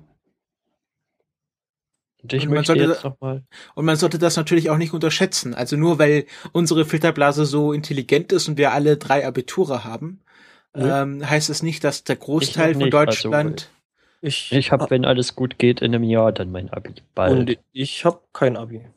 Oder so tun, als hätten wir alle Abi. Jetzt verderbt mir doch meine, meine Ansprache nicht. ähm, muss es denn nicht heißen, dass ein Großteil von Deutschland das Dschungelcamp wirklich sehr, sehr gerne schaut. Und was, was zum Beispiel das Leitmedium mal geschrieben hat, diese, diese, dieses Narrativ der Unkultur, wo es darum ging, ob RTL diese, ihre Sachen wirklich archivieren sollte und dann auf Facebook natürlich alle kamen, nein, diesen Scheiß sollte man möglichst schnell verbrennen, das ist auch alles Scheiße und er dann meinte, ja, aber dieses, diesen Begriff der Unkultur, das kann auch gefährlich werden. Also natürlich muss, müssen auch Sachen von RTL haben einen archivarischen Wert und auch wenn es nur das Dschungelcamp ja. ist. Man weiß ja nie, was irgendwann mal wichtig werden könnte. Ja gut, ich meine, die hätten jetzt von dem Zeug nicht neun Staffeln äh, produziert, wenn es keine Einschaltquoten bringen würde. Ja. Also von daher, äh, äh, ja, also das ist, würden sie nicht machen, würde es nicht Kohle bringen. Mhm. Ne? Ich meine, es kostet ja auch ein bisschen, hm, doch, denke ich, eine ordentliche Stange Geld, äh, äh die Sendung überhaupt zu produzieren. Wie Was sie auch nicht äh, immer reinbekommen. Ja, hat Dennis letzte, äh, gestern gesagt, dass, äh, dass äh, RTL fast kaum äh, die Kosten des Dschungelcamps wieder reinbekommt. Unwahrscheinlich. Wie unwahrscheinlich? Also ich, es ist unwahrscheinlich, dass die nicht zumindest kostendeckend arbeiten, weil sonst würden sie es nicht machen. Aber es ist nicht so, dass es, dass es so ein finanzieller Erfolg ist. Es nee, ist halt ein, nicht, aber ein Quotenerfolg. Ja, ja, eben. Ja, also ich habe gerade noch mal die Quoten offen für dieses Jahr und die Zuschauerquotenzahl ab drei Jahren, die pendelt so zwischen 6 und 7 Millionen und die Zuschauerzahl in der Zielgruppe 14 bis 49 Jahre pendelt zwischen 4,24 und 3,29 Millionen. Und mit dem Finale hier 45 Prozent in der relevanten Zielgruppe, was ich schon eine Ansage finde. Ja, fast 50 Prozent. Wobei ja die Zielgruppe an sich auch schon totaler Schwachsinn ist, ne? weil 14 bis 49 ist halt einfach mal schon so breit aufgestellt. Ja, das ist für die Medienprofis die werberelevante Zielgruppe. Ja, schon klar. Ähm, mhm. Und wahrscheinlich im, im, im äh, Marktanteil ab drei Jahren noch mal mehr. Ja, aber trotzdem, über so einen Quer, über so einen breiten Gesellschaftsschnitt von 19 bis, ja, 4, bis 49 Jahre, da hatten wir ja wirklich alle Generationen quasi dabei und davon 50 Prozent der Fernsehschauenden, die gerade die, die gerade die Sendung sehen, ist, ist schon eine Menge. Ja, sag ich, es ist schon relativ viel. Also von Quoten her ist es auf jeden Fall Fock und ich glaube nicht, dass die das RTL da irgendwie groß äh, drauflegen würde, bloß um eben die Sendung zu bringen. Das glaube ich ehrlich gesagt nicht. Ähm, von daher, ja. Also, wie gesagt, sie werden mindestens kostendeckend arbeiten und von daher. Okay. Können wir dann zu der Gehörtabteilung gehen? Ja, gehört. Wir also. haben nämlich, wieso gehört, es kommt doch jetzt so eine Oscar-Nominierung. Ich, ich, wollte nur noch mal kurz das, das Good Morning in the Morning offiziell rausstellen, weil Nochmal. Bei den ein, auf den einen Punkt sind wir ja noch gar nicht eingegangen. Welchen? Und zwar, dass an den ersten Wochenende und am zweiten Wochenende in, in der Episode 9, 10, 14 und 15 ganz spezielle Gäste da waren. Und das wird jetzt hier dann wiederum die Fans der ehemaligen Wikigeeks besonders freuen, weil dann in den entsprechenden Sendungen nämlich quasi das Wikigeeks-Team wieder vereinigt war. Mit Ralf, Claudia und Renke. Ja. Und dann war halt noch der Dennis jedes Mal dabei und am finalen Wochenende war auch noch der Cornelis mit dabei vom Schöne Ecken Podcast. Okay. Ähm, ja, dann haben wir das nochmal hier rausgestellt. Hört den Good Morning in the Morning Podcast. Ähm, ein sehr gut mhm. gemachter täglicher Podcast, ähm, den man Schaut sich euch auch ohne. Die Staffel nach. Nee, nicht unbedingt. Man kann auch nur den Podcast hören. Ich möchte hier niemand aufrufen, Geld an RTL zu zahlen. Okay, schaut euch die Staffel nach, so viel wie Folgen noch frei zur Verfügung sind. Es gibt ja noch ein paar Folgen, die, die noch nicht hinter der Bezahlschranke sind. Ach, der hat jetzt für sowas eine Bezahlschranke? Wusste ja, ja, die haben ja auch für den Livestream Geld verlangt. Was echt? Ja, wenn du im Internet live äh, äh, eBay schauen wolltest, musstest du für eine Folge 99 Cent zahlen und für die gesamte Staffel 5 Euro. Wie hat das überhaupt funktioniert mit dem, mit dem Livestream? Gab es da so wie beim Big Brother Haus so einen 24-Stunden-Camera-Stream? Nee, oder? das gibt's ja bei Ibis gar nicht. Bei Ibis gibt's sowas gar nicht, oder? Nee, nee. Das ist halt der Livestream der Sendung, aber dafür haben sie halt Geld verlangt. Hm. Was ich mir auf alle Fälle auf meine Liste setze bei Ebers ist, wenn das jetzt, ich glaube, das kommt Ende des Jahres, kommt, kommt der UK-Ableger und dann da doch mal auch mal reinzuschauen und da mal zu gucken, was sind da die so die Unterschiede sind. Hm. Aber ich finde also, wenn du jetzt wirklich sagst, hier so Livestream gucken, äh, da irgendwie 99 Cent pro Episode beziehungsweise 5 Euro für die komplette Staffel. Äh, ich glaube, das mit dem Internet hat RTL nicht so richtig verstanden, oder? Oder sie haben es genau richtig verstanden. Nee, glaube ich ehrlich gesagt nicht, weil ich meine, du kannst ja quasi frei im Privatfernsehen angucken. Ähm, von daher. Ja, du kannst ja, frei im SD im SD-Fernsehen gucken. Zum Beispiel nee. RTL HD muss man ja auch bezahlen. Ach ja, stimmt. Was, ja, ich, das, was ich ja irgendwie sowieso den größten Schwachsinn der Welt finde. Diese Privatsender, die sind ja werbefinanziert. Ja, ja. und dafür, dafür. Und dann dafür, wollen sie noch, dass du bezahlst dafür, dass du die Werbung in HD angucken kannst. Da greife ich mir regelmäßig an den Kopf, wenn ich die Werbung davon ja. sehe. Warte mal, das ist hier dieses HD Plus, ne? Ja, RTL oder HD oder Pro 7, Sat 1. Ja, das, ist ja alles, alles Kabel 1 HD. Ein, eine, eine Sparte. Also das heißt, du brauchst hier so einen HD Plus äh, Decoder, was halt einmal einfach eine der größten Verladeaktionen in den deutschen Medien seit den letzten paar Jahrzehnten ist. Äh, weil es halt einfach absolut keinen Sinn macht, da extra nochmal Kohle zu verlangen. Aber gut, wer es bezahlt, selber schuld. Also. Ja. Ja, entweder man braucht halt so einen Decoder oder man hat so einen, so einen Kartenslot im Fernsehen und da braucht man halt Ja, dann das ist ja der, das ist ja der Decoder. die Karte dazu. Ja. Ist halt ein Schwachsinn. aber ich meine halt, RTL hat das insofern verstanden, dass sie wissen, dass immer mehr Leute das übers Internet schauen und dort ihren Ad- Adblocker schön anhaben und ähm, dass sie jetzt einfach so Geld verlangen und anscheinend funktioniert's ja auch. Ja, wird sich zeigen. Also, wenn sie es halt wieder machen, solche Geschichten, dann, ja, dann sch- scheint sich zumindest ansatzweise gelohnt zu haben. Und Also ich hätte ich hätte es nicht geschaut, wenn ich keinen Fernseher gehabt hätte. Also extra dafür Geld bezahlt hätte ich jetzt auch nicht. Aber das gab irgendwie Ja, auch das schon, schon auch schon so Geschichten von wegen, dass sie den Stream nicht rechtzeitig freigeschaltet haben und dann Leute den Anfang der Sendung verpasst haben, was natürlich nicht geht, wenn man dafür Geld bezahlt. nee, das, ist, das geht natürlich dann nicht. Mhm. Okay, dann schließen wir das Thema IBES ab und gehen weiter zu einem anderen großen Spektakel der Medienlandschaft. Ja, es ist schon eigentlich so ein bisschen das größte Spektakel, oder? Also für Hollywood auf jeden Fall. Ja. Nämlich die Academy Awards oder wie der einfache Mann auf der Straße sagen würde, die Oscars. So, Angbor, du wolltest uns jetzt doch was über Birdman erzählen. Wollte ich? Nein, äh, ich mache nur einen Witz. Ähm, also, Gerade, gerade in einem von meinen Hustenanfällen, erwischt, Entschuldigung. Also, die Oscar-Nominierungen sind äh, bekannt gegeben worden und wir werden, also wahrscheinlich vor allem ich werde darüber etwas jetzt schwadronieren und äh, ihr könnt auch was dazu sagen, wenn ihr was dazu wisst. Ähm, ja, also die großen Gewinner der Nominierung, was ja schon immer ein gutes Zeichen ist, äh, sind dieses Jahr Birdman, The Grand Budapest Hotel äh, und The Imitation Game, ein streng geheimes Leben. Birdman und Grand Budapest Hotel haben jeweils neun Oscar-Nominierungen und The Imitation Game hat acht Oscar-Nominierungen. Hat jemand von euch einer dieser drei Filme gesehen? Nein. Nein. Wir hatten ja, wir hatten ja in der Jahresendsendung schon geklärt, welche Filme wer gesehen hat von uns. Ja, Ja, gut, aber Und da das ja alles letztes Jahr Filme sind, ist ja, das waren nur bei mir der, eh, eh denkbar wenige gewesen. Es waren ja äh, genau genommen nur zwei Filme, die ich im Kino gesehen habe und von daher, ähm, ja, bin ich da ein bisschen raus. Genau.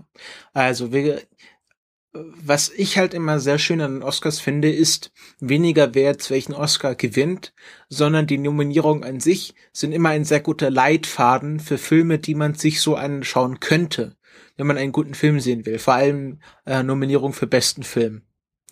Ähm, da ist zum einen American Sniper nominiert, ähm, ein Film äh, unter der Regie von Clint Eastwood, der ähm, die Geschichte, soweit ich weiß, eines äh, American Snipers erzählt, der im Irak die Entscheidung treffen muss, oder ob er jetzt ein Kind erschießt. Ich habe den Film nicht gesehen und der ist, soll auch ziemlich scheiße sein. Schaut euch den nicht an. Gehen wir weiter. Ähm, der zweite Film, der nominiert ist, ist Birdman oder die unverhoffte Macht, die unverhoffte Macht der Ahnungslosigkeit. Ein Film von Alejandro G. Inaratu, Inarashiu, der auch so Sachen wie Babel inszeniert hat. Also der macht immer sehr künstlerische ähm, Filme, die über mehrere Ebenen gehen und sehr gewaltig, also bildgewaltig sind. Und das ist auch wieder bei Birdman der Fall. Ähm, zur Geschichte, es geht um, äh, um einen Schauspieler, dargestellt von Michael Keaton, den man ja als Batman, als einer der ersten Batman-Darsteller kennt in, in größeren Batman-Filmen. Und Michael Keaton spielt hier passenderweise einen alternden Schauspieler, der damit groß geworden ist, dass er Birdman gespielt hat, einen Superhelden. Also das war ein bisschen, auch so ein bisschen eine Hommage an, an Michaels Keaton Karriere als Batman, nur dass es hier kein Batman, sondern ein Birdman ist. Und dieser äh, Schauspieler, ich schaue gerade nach, wie der im Film heißt, der ähm, hat ein, äh, ein, was hat er inszeniert? Also der Schauspieler heißt Regan Thompson und der ähm, macht jetzt gerade eine Broadway-Adaption des äh, der Kurzgeschichte What We Talk About When We Talk About Love von Raymond Carver. Das Buch gibt es anscheinend wirklich und er will das halt im Broad, äh, auf dem Broadway inszenieren, hat aber so ein bisschen Probleme mit seinen Darstellern und, und äh, sein Agent, gespielt von dem Dicken aus Hangover, Zach Galifianakis, sein, sagen wir mal, äh, Agent oder Regisseur, zieht halt einen ähm, einen doch erfolgreichen und auch bekannten Schauspieler an Land, der gespielt wird von Edward Norton. Den kennt ihr ja, oder? Ja, klar. ähm, Fight Club, American History X. Genau. Der halt ähm, bekannt ist und so ein bisschen Aufmerksamkeit auf dieses Broadway-Stück ziehen soll, aber halt auch ein ziemliches Alkoholproblem hat. Und äh, was dann in einer Szene zum Beispiel eskaliert, dass sie in, im Stück sitzen sie am Tisch und sollen Gin Tonic trinken, aber natürlich trinken sie keinen echten Gin Tonic, sondern ähm, äh, sondern Wasser. Nur hat sich dieser Edward Norton, er heißt im Film Mike Shiner, echten Gin Tonic eingefüllt und wird äh, dementsprechend während des Stücks ziemlich besoffen. Und es geht halt darum, dass ähm, dass dieser Schauspieler Regan Thompson halt wieder groß rauskommen will und auch Probleme mit seiner Tochter hat, die irgendwie gerade auf Drogenentzug ist. Und dann hat er noch so einen, einen Techtelmechtel mit einer Theaterkritikerin, die irgendwie so sagt, ja, ihr Hollywood-Schauspieler kommt in Broadway und meint, ihr könnt hier was Großes reißen, aber ihr seid äh, eigentlich nur ganz kleine Lichter und ich werde dein Stück verreißen und dann geht dann jemand rein, obwohl sie das Theaterstück gar nicht gesehen hat. Und ähm, und äh, mit der muss er sich auch noch auseinandersetzen. Und es geht im Grunde um diesen alternden Schauspieler, der äh, versucht, seine Karriere wieder anzukurbeln, aber im Grunde nur mit dem Alter an sich kämpfen muss und es gibt halt diese übergeordnete Ebene, wo er halt sich selbst als Birdman reden hört, ähm, in dieser typischen Batman-tiefen Stimme. Und er hat dann auch immer so Halluzinationen, dass er dann irgendwie denkt, er könnte jetzt fliegen und er sei jetzt wirklich Birdman. Und es verschwimmt die Ebene zwischen Wirklichkeit und Wahnsinn. Und am Schluss äh, klärt sich doch alles ein bisschen auf, denn ganz am Schluss weiß man auch, warum dieser Untertitel The, Unex The Unexpected Virtue of Ignorance heißt. Und es ist ein ganz, ganz toller Film weil zum einen es ist ein, ein es soll in einem One-Shot gedreht worden sein, also man, man meint, dieser Film hat keinen Schnitt, also dieser Film hat bis zum Ende keinen einzigen offensichtlichen Schnitt, sondern alles ist ein, einem Take gedreht worden, natürlich wurde ein bisschen getrickst, aber es sieht so aus, als wäre das ein, ein, ein ganz großer Take, was diesen Film natürlich so ein bisschen theateresk macht, was so ein bisschen auch dazu passt, weil das Großteil dieses Films in diesem Theater spielt und man halt immer mit der Kamera so ein bisschen die Charaktere verfolgt und dann äh, gibt's halt so Tricks, dass, dass der Vorhang runtergeht und dann gibt's halt auch so einen Zeitwechsel, aber ohne dass man ihn wirklich merkt. Und ähm, ja, das ist halt auch, es ist halt einfach ein sehr intensiver und emotionaler Film.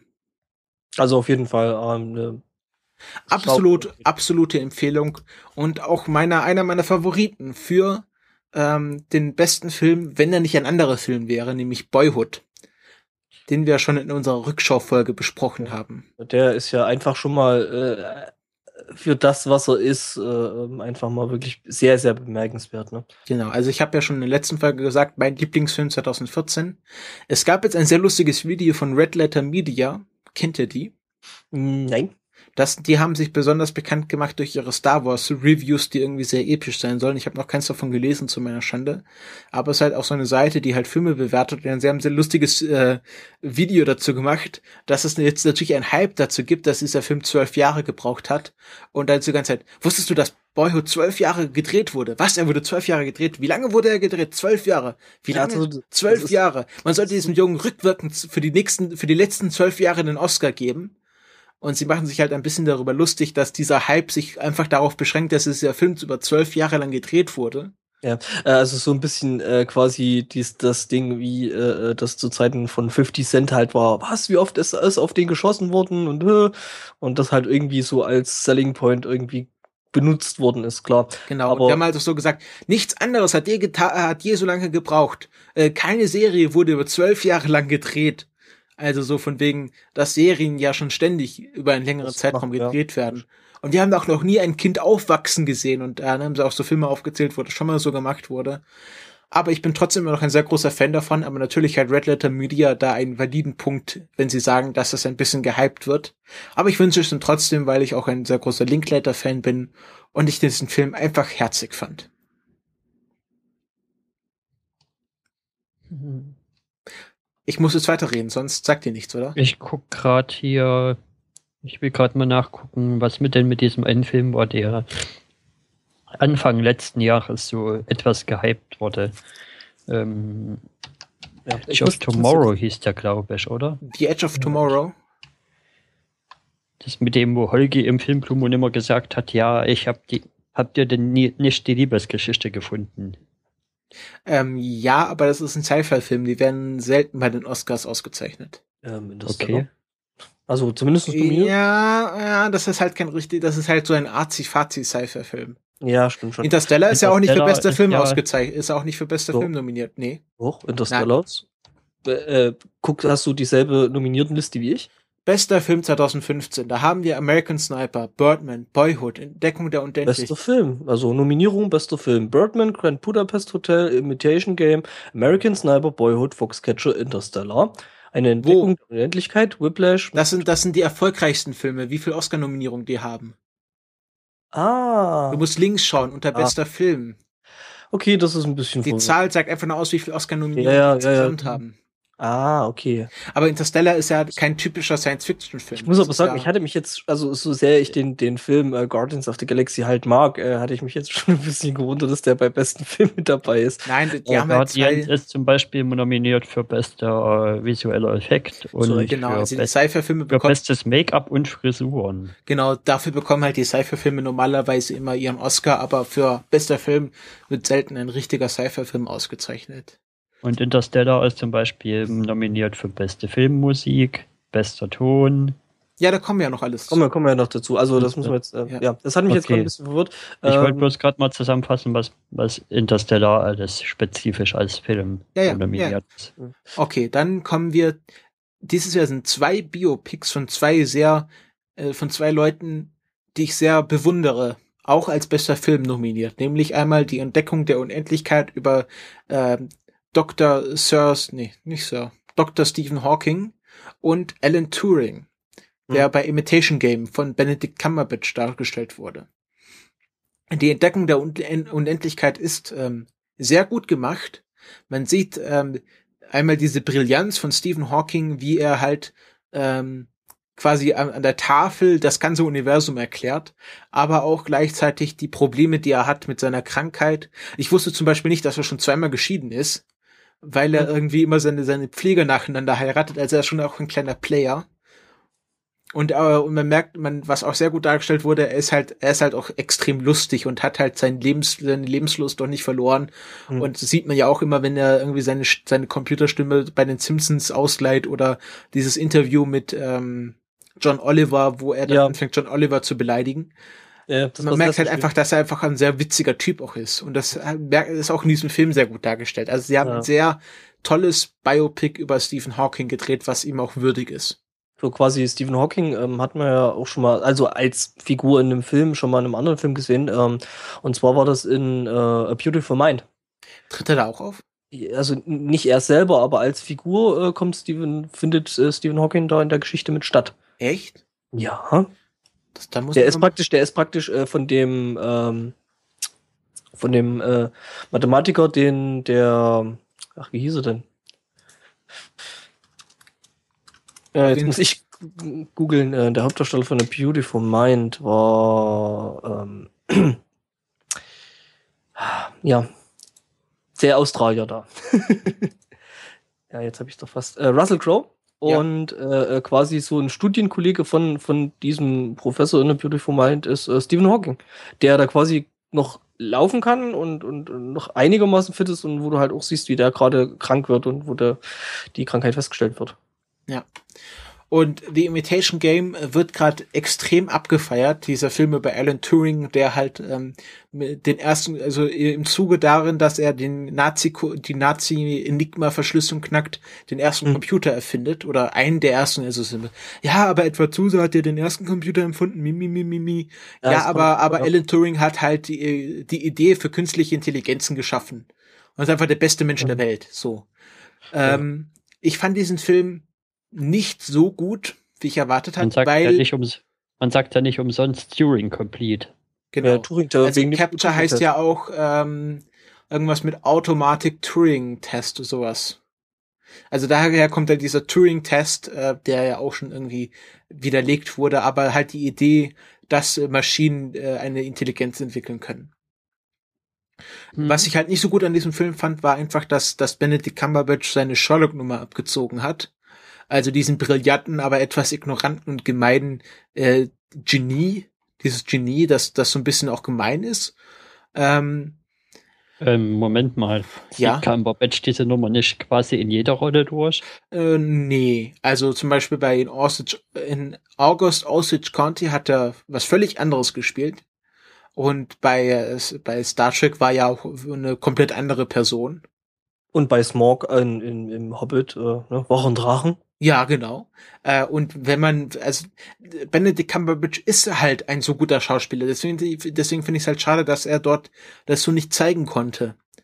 Ähm, der Film ist gut, weil man danach Lust hat und ich finde, das ist so, dass die Prinz, das, das was jeder, was jedes Biopic leisten sollte, man hat danach Lust, eine wirkliche Biografie über ihn zu lesen und eine der aktuellen noch besten Biografien äh, wurden halt herangezogen, um diesen Film zu machen. Also wenn man jetzt halt so googelt, das Buch, was äh, The Imitation Game inspiriert hat, das ist halt gerade die aktuelle Biografie und die kann man halt auch mal lesen, wenn man wissen will, was dieser Mensch gemacht hat und natürlich auch das tragische Ende, was er genommen hat, indem er äh, sich selbst das Leben genommen hat, weil er nicht schwul sein durfte in England.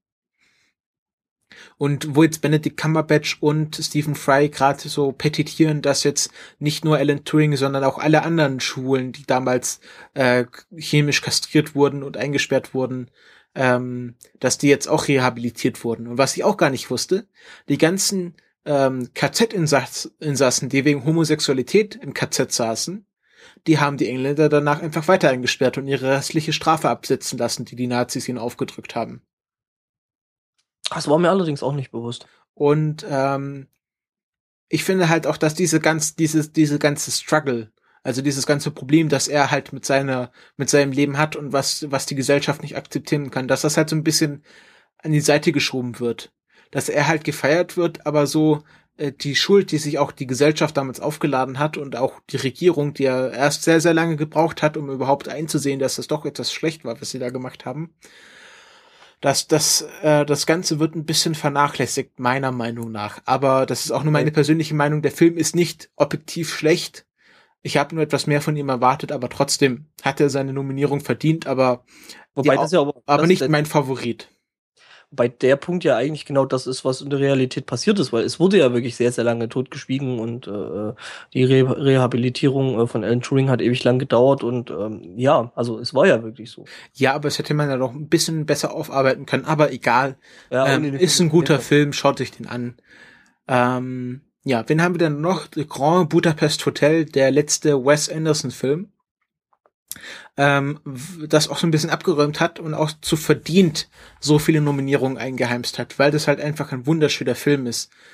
Klar, Wes Anderson macht immer ganz, ganz tolle Filme, aber das ist halt so von vom Set-Design und von der, von der, von, von diesem Feel-Good Gefühl, dass dieser Film so ausstrahlt, ohne kitschig zu wirken. Das, das ist halt Wes, Wes Anderson at its, at its best. Also dieser Film ist wirklich sehr, sehr sehenswert, weil er einfach ähm, sehr schön gemacht ist. Äh, so halt Wes Anderson-Style, so ein bisschen äh, Vintage, Puppenhausartig, äh, natürlich sehr viel symmetrisch, äh, sehr viel Slapstick, ohne wirklich albern zu wirken. Es geht um den, um den, um den äh, Lobbyboy, der im, im Grand Budapest Hotel in einer fiktiven ähm, osteuropäischen Republik arbeitet und ähm, so ein bisschen äh, ja so Abenteuer erlebt. Das ist so eine kleine Abenteuergeschichte, die auch sehr viel Herz hat. Also wenn man so ein Feel-Good-Movie sehen will, dann schaut man sich The Grand Budapest Hotel an.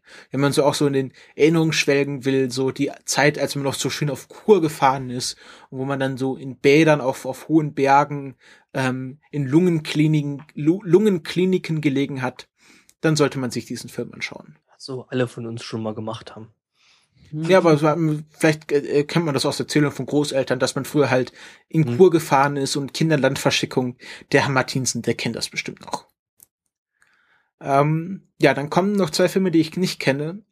Äh, einmal Selma und Whiplash. Kann ich dazu nichts sagen, kann auch nichts zum Inhalt zu sagen, tut mir leid. Aber sind bestimmt auch ganz toll. Ja. ja ich mein, Willst du jetzt jede Kategorie und jeden Film durchkauen oder? Nein, nein, nein, ich nein. Ich wollte jetzt nur über die besten Filme reden. Ähm, zu Regie, Hauptdarsteller, also ich sag mal so, meine Favoriten bei Regie sind äh, Boyhood für Linkleiter ganz klar. Ähm, Hauptdarsteller würde ich sagen kriegt es Benedict Aber Cumberbatch. Regie ist doch Wes Anderson auch dabei, den du gerade so hoch Ja, ja. Ja, aber ich sag-. Aber ich sag ja jetzt hier Regie. Also wer es von der, Re- also Linklater hätte es für Boyhood verdient als Regisseur. Gerade über zwölf Jahre dieses Projekt zusammenzuhalten, das ist auch die Aufgabe, die ein Regisseur leisten muss. Okay. Bei Hauptdarsteller würde ich sagen, gibt es nicht Benedict Cumberbatch, nicht weil er es generell nicht verdient hätte, sondern weil er es für diesen Film nicht verdient hat. Er kann besser. Geht- Hat nicht schon einen? Nee, Nee. nee. Ach, also reiht er sich auch so in die Reihe ein, der Schauspieler, wo man denkt, dass sie schon einen haben, Ich und, grad aber gerade so maximal Also mir immer wäre nur jetzt nicht, nominiert waren. Er war nominiert, er war, warte kurz, Da gibt es ja einige. Golden Globe, der hat doch, Satellite. der Er hat hat- doch 100 Pro mindestens einen Oscar und Nein, er hat aber Er hat äh, sehr viele BAFTAs, klar, für, für Sherlock. Ähm, Was übrigens äh, gerade ein Fun Fact ist, den ich hier gerade sehe, ähm, der Cumberbatch, der hat auch schon äh, den Stephen Hawking gespielt. äh, war er Stephen Hawking selber? Äh, hat mitgespielt. Moment, ich guck gerade. Ja. Hat er. Okay. Ja, und, und Stephen Hawking arbeitet gerade selbst an seinem eigenen Drehbuch über seine Arbeit. Also über seine, über seine wissenschaftliche Arbeit möchte er ein Drehbuch machen. Ähm, aber er hat Könnte bisher durchaus interessant sein. nur, also bei den Oscar steht nur Nominierung 2015 bester Hauptdarsteller. Ja. Also hat er noch nicht mal so generell eine Nominierung gehabt bis jetzt. Also er hat, er hat, ähm, er wurde ausgezeichnet, er hat einen Emmy für Sherlock. Ähm, Nominierung, er hat einen Satellite Award für Sherlock. Dann eine goldene Nymphe für Hawking. Er hat einen National Television Award für Sherlock. Ähm, ein Überraschung. Oliver Award für als bester Schauspieler zusammen mit John Lee Miller in Frankenstein. Lustigerweise, John Lee Miller spielt auch gerade Sherlock. Äh, in Elementary. Äh, und ein BAFTA Los Angeles Brittany Award für Künstler des Jahres. aber der Herr Cumberbatch ist ja noch jung. Das sind Ja, ja noch Der ist jetzt gerade gerade am Anfang der Karriere, der wird noch wahrscheinlich einen Oscar hageln. Deswegen sage ich, gebt ihr mir nicht für Imitation Game, gebt ihr mir immer für was anderes. Ich sag, bester Hauptdarsteller wird's Michael Keaton für Birdman. Oh, interessant. Ich kann jetzt nicht sagen, ob Steve Carell in Foxcatcher so gut war. Ich glaube nicht, dass Bradley Cooper ihn für American Sniper bekommt. Äh, und Eddie Redmayne für die Entdeckung der Unendlichkeit. Ah, ich sag mal, ob er für Hawking den, hm, er war schon sehr gut als Stephen Hawking. Aber ich sag mal, Michael Keaton wird's. Hauptdarstellerin, ähm, hm. Gone Girl für Rosamund Pike fand ich, fände ich gut. Ähm, ja, Felicity Jones in der Entdeckung der Unendlichkeit. Was, ja, was war Elevator Pitch mäßig Gun Girl? Ähm, das ist ähm, ein Film, wo äh, ein Mann beschuldigt wird, seine Frau umzubringen, äh, umgebracht zu haben und er es aber nicht war. Und das ist halt so ein, wer war das? David Lynch äh, Murder Thriller. Das ist schon sehr gut. Also sie spielt so eine psychopathische, ähm, ich möchte das nicht spoilern, eine psychopathische Frau. Hm? Bester Nebendarsteller wird es. Die haben aber auch deswegen, also ich, ich gucke jetzt gerade bei Gone Girl mal rein, die haben so von der Besetzung her auch ordentlich Namen dabei, ne? Ja, ja, klar. Also, Äh, bester Nebendarsteller. Puh, Edward Norton oder Ethan Hawke. Aber auch nur, weil ich die anderen Filme nicht gesehen habe. ja gut, dann ist es eh ein bisschen. Ja, wobei. Sage ich mal nichts zu. Beste Nebendarstellerin. Äh, Keira Knightley nehme ich an für Imitation Game. Damit er nicht leer ausgeht. Originaldrehbuch, ganz klar Boyhood. Oder Was heißt eigentlich Originaldrehbuch? keine, Adapt keine Adaption. Also, also wirklich ein Buch, was für den Film geschrieben wurde und nicht von einem literarischen Werk adaptiert wurde, oder was? Ja, genau. das? Also zum Beispiel American Sniper basiert halt auf, äh, auf einer wahren Begebenheit. Entdeckung der Unendlichkeit basiert auf die, auf der Biografie von Alan Turing. Äh, Stephen Imitation Hawking. Game. Ja, genau. Inherent Vice äh, basiert auch auf, das sind halt entweder Buch oder Biografie oder halt sowas. Und äh, Originaldrehbuch bedeutet einfach, dass sich da jemand hingesetzt hat und sich wirklich eine neue Geschichte ausgedacht hat. Okay.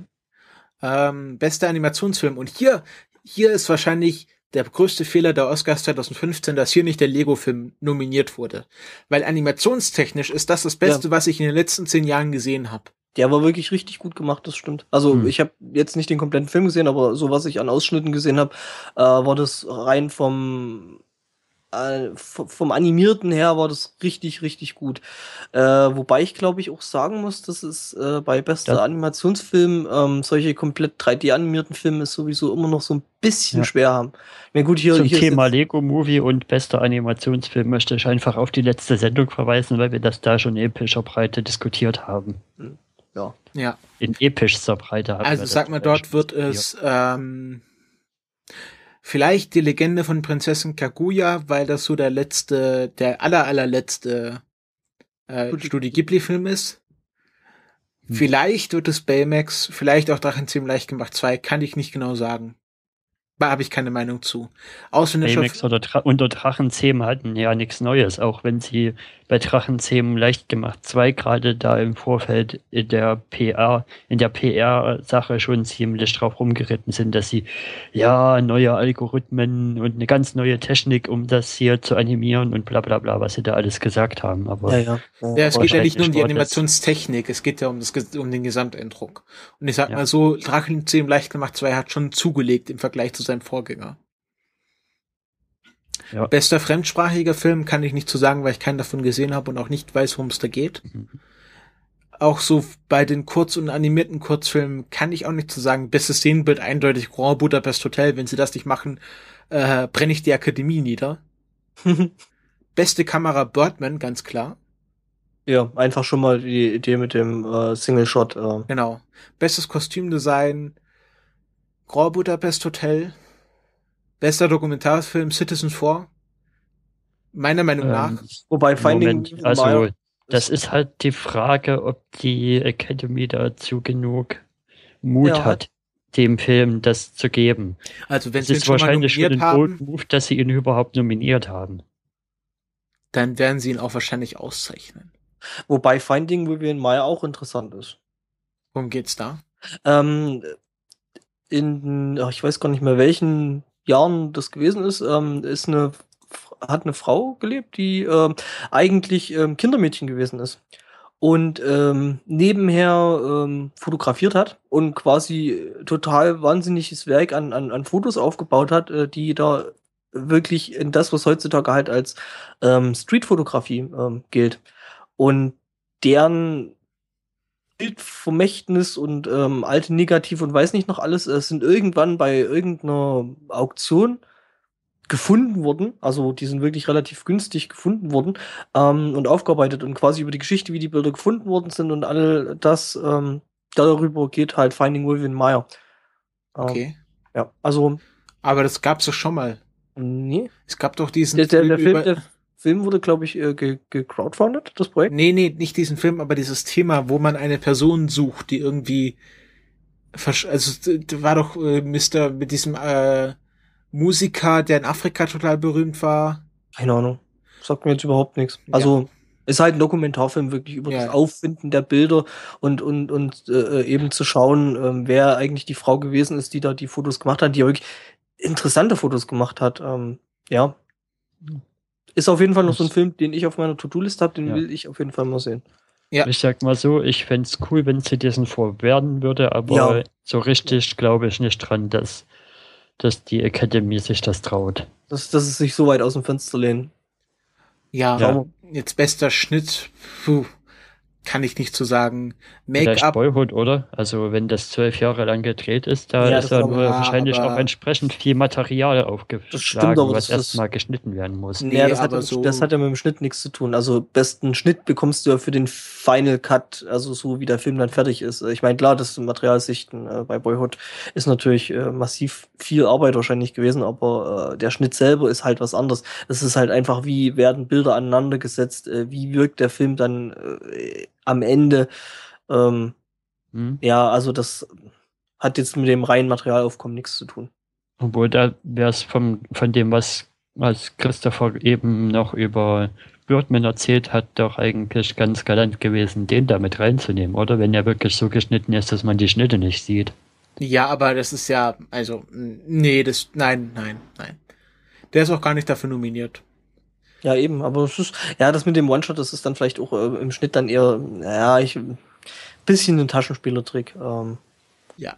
Und bester äh, Schnitt heißt, Entschuldigung, bester Schnitt heißt halt doch noch ein bisschen mehr als eben bloß ich äh, schneide Szene für Szene aneinander. Da gehört dann schon noch ein bisschen mehr dazu. Ja. Bester Make-up und Frisuren, ich würde sagen Guardian of the Galaxy. Ja. Ja, das war schon gut. Ja, schon. Beste Filmmusik. Ähm, Interstellar. Ja, Hans Zimmer halt, ne? Ja, aber trotzdem war dieses Mal echt gut. Auch für Hans. Ja, nö, Selbst wenn es Hans Zimmer ist, war schon echt was anderes. Also nicht, äh, nicht, äh, nicht nur Hans Zimmer halt, sondern auch. Ja, es war mal ein Lichtblick. Ja. Für den Namen Hans Zimmer. Ne, Hans Zimmer ist ja nicht schlecht, er macht halt immer nur das Gleiche. Das ist halt sein Problem. Ja. Ja, stimmt schon. Der macht schon irgendwie 20 Jahre immer denselben Soundtrack. Ähm, ja. Dann bester Filmsong. Da ist dann auf, auf erstaunlicherweise das Lego Movie dabei, ne? Ja, Everything is Awesome hat er verdient, also wenigstens dort, also ja. liebe Academy, also jetzt mal, jetzt mal, jetzt mal unter uns. Ich wollte euch jetzt nicht ganz blamieren, würde ich mal so sagen. Äh, bester Ton, puh. Ich sag mal so, das sind jetzt schon so die B-Awards, also ich sag mal, bester Tonschnitt, bester Ton. Besser Tonschnitt. Ja. Äh, ich würde sagen, beste visuelle Effekte, auch Guardians of the Galaxy. Finde ich ja lustig, dass, dass da. Ich würde Interstellar sagen, ey. Äh, visuelle Effekte. Ähm, nee, würde ich schon sagen, Guardians. Gerade das mit den Partikelberechnungen an dem schwarzen Loch ja, und alles Mögliche, was sie da gebracht haben. Partikel, Partikelberechnung gibt's schon, weiß nicht wie lange, also das ist jetzt nichts Außergewöhnliches. Ähm, Finde ich übrigens lustig, dass äh, der Hobbit äh, gerade mal beim besten Tonschnitt geschafft hat, äh, sich zu platzieren. War auch kein guter Film. Ja. Also zumindest nicht so stark, so stark wie also, die anderen. Man muss es ganz klar sagen, es war kein guter Film. Den haben sie wahrscheinlich auch nur da reingenommen, dass er überhaupt einen Oscar kriegt. Hm. Ja, damit, damit hier, wie heißt da, wie macht, wer, wer macht diese Filme nochmal? Ach, ich vergesse den Namen immer. Ja, Peter Jackson? Genau. Äh, damit er da nicht irgendwie äh, betrunken und Bademantel auf der Preisverleihung auftaucht. ähm, ja, beste ja. visuelle Effekte. Also würde ich schon sagen Guardians. Also Guardians war schon wirklich echt extrem geil gemacht. Ja, genau. Dann Ehren-Oscars Harry Belafonte, Maureen O'Hara, Jean-Claude Carrière und Hayao, Hayao Miyazaki. Ja, da, da würde ich also auf jeden Fall, also das sind meine, äh, ja, das ist bei ich mir glaub, ganz Die Ehren-Oscars sind doch schon festgelegt. Ich glaube auch, dass sie die alle bekommen, also dass es da keine ah. Nominierung gibt. Ah, okay. Ja. Die werden auch nicht, die werden auch nicht auf der auf der eigentlichen Oscarverleihung ähm, be, be, äh, beschenkt, äh, sondern wurden das bereits am 8. November 2014 bei den ah. sechsten Governor Awards ausgezeichnet. Ah, Galadinam Ja. Ja, super. Wann wird diese ganze Chose überhaupt verliehen? Äh, am 22, auf, von der Nacht vom 22. auf den 23. Februar. Hm. Okay, also jetzt habe ich noch eine Woche. Oh, toll. Das sind gerade meine Ferien dann zu Ende. Also ich kann da leider dieses Jahr auch nicht. Ja, ich hätte mir eigentlich ganz gerne wieder den Oscast angeguckt, aber ich glaube, das werde ich dieses Jahr auch mal auslassen. Ähm, also halt den ersten Oscars habe ich ja, ähm, konnte ich ja auch nicht die Verleihung nachschauen, äh, schauen, aber ich habe mir diesen Oscars, glaube ich, zehnmal angehört, weil der einfach so gut war, der erste. Mhm. Und ich glaube, ich werde auch mir dieses Jahr einfach dann den Oscars im Nachhinein anschauen. Ja, wenn es da was gibt, aber ich. Ja. Bestimmt, die senden ja jetzt sowieso 24 Stunden. Da können sie sich auch nachts hinsetzen und die Oscar ja, schauen. Da könntest du ja eigentlich an der Stelle direkt mal äh, eine Kapitelmarke hinsetzen, oder? Tadam. Weil dann können wir nämlich direkt äh, so quasi so zum nächsten kleineren Thema vielleicht übergehen, ähm, was sich anbietet. Ähm, ja, wir hatten ja in unserer Redaktionskonferenz schon eifrig äh, drüber diskutiert, äh, was denn da jetzt mit diesem Rocket Beans TV ist. Also wir haben ja schon erklärt, was das ist und was die da machen. Mhm. Und dass wir toll finden, dass die das machen. Mhm. Und jetzt hat der äh, Angbor Sakrileg begangen. Ja, würde ich jetzt nicht sagen. Also, ähm, ja. Ich möchte mich erstmal klar positionieren. Ich finde das immer noch toll, was sie da machen und absolut, ich will nicht sagen unkritisierbar, aber Stell ich, muss man stell schon erstmal bringen und ich würde da schon erstmal noch eine Schonfrist einräumen. Ja, äh, was ich halt, oder was mir, was mir halt jetzt momentan ein bisschen auffällt, also ich, äh, erstmal, ich finde es immer noch toll, was die, was die äh, machen, was die vorhaben und äh, das, das wirklich so, ja, halt typisch für die Rocket Beans mit Hauen und Puppet da wirklich auf die Beine stellen. Echt, ich habe ein so großes Maß an Respekt für die äh, für die Leute, die da arbeiten und die das machen, äh, weil da ja auch schon also was da an Idealismus allein dazu gehört, das so zu machen. Ähm, was ich was mir halt momentan gerade ein bisschen auffällt, klar, der Unterschied, wir senden 24 Stunden zu, wir haben halt irgendwie 20 Minuten oder eine Viertelstunde, die wir halt äh, für, für über eine Woche produzieren müssen, ist halt erstmal ein riesengroßer Umschnitt. Äh, was ich halt echt sehe und was mir ein bisschen Sorgen bereitet bei dem, was ich sehe, ist halt, dass sich vor allem die vier Hauptgesichter momentan echt tot machen. Ähm, also das heißt äh, äh Simon, Nils, Budi und Eddie. Ähm, weil das sind halt die Gesichter, die irgendwie jeder sehen will und die, ich weiß nicht, wie viel Sendezeit die täglich irgendwie füllen. Das ist der helle Wahnsinn, was die allein, äh, also was die da an, an, an Arbeitsaufkommen momentan stemmen. Ähm, ich will eigentlich zur, zur, zur reinen, zur reinen äh, Qualität da jetzt noch nichts sagen, weil wie gesagt, die brauchen noch ihre Schonfest, das muss ich erstmal alles einlaufen. Und, Aber äh, dazu möchte, würde ich eigentlich sagen, dass das zumindest für die Kamera ich, das kommt mir immer so vor, als würden die ja da auch extrem viel Spaß dran haben. Und Sicher, aber Holgi hat es ja auch schon mal so ausgeführt, dass für ihn Radio machen nicht wirklich Arbeit ist, weil er es halt gerne macht. Ja, es ist ähm, gut. Es ist vielleicht nicht wirklich Arbeit, aber es ist halt trotzdem erstmal prinzipiell anstrengend, ja. wenn du, weiß ich nicht, zwei, drei, vier, fünf, sechs Sendungen pro Tag irgendwie produzierst. Ja. Äh, zum Beispiel, zum halt Beispiel dieses, wenn sie da Tabletop-Spiele machen oder was, mhm. wie hieß denn das, Kai? Äh, Pen Brett, äh, nee, nee, Bread and, Bread and Breakfast. Nein, Bread. Bread also, and Breakfast. Genau, also genau, also das Brett. Das ja, ja, genau.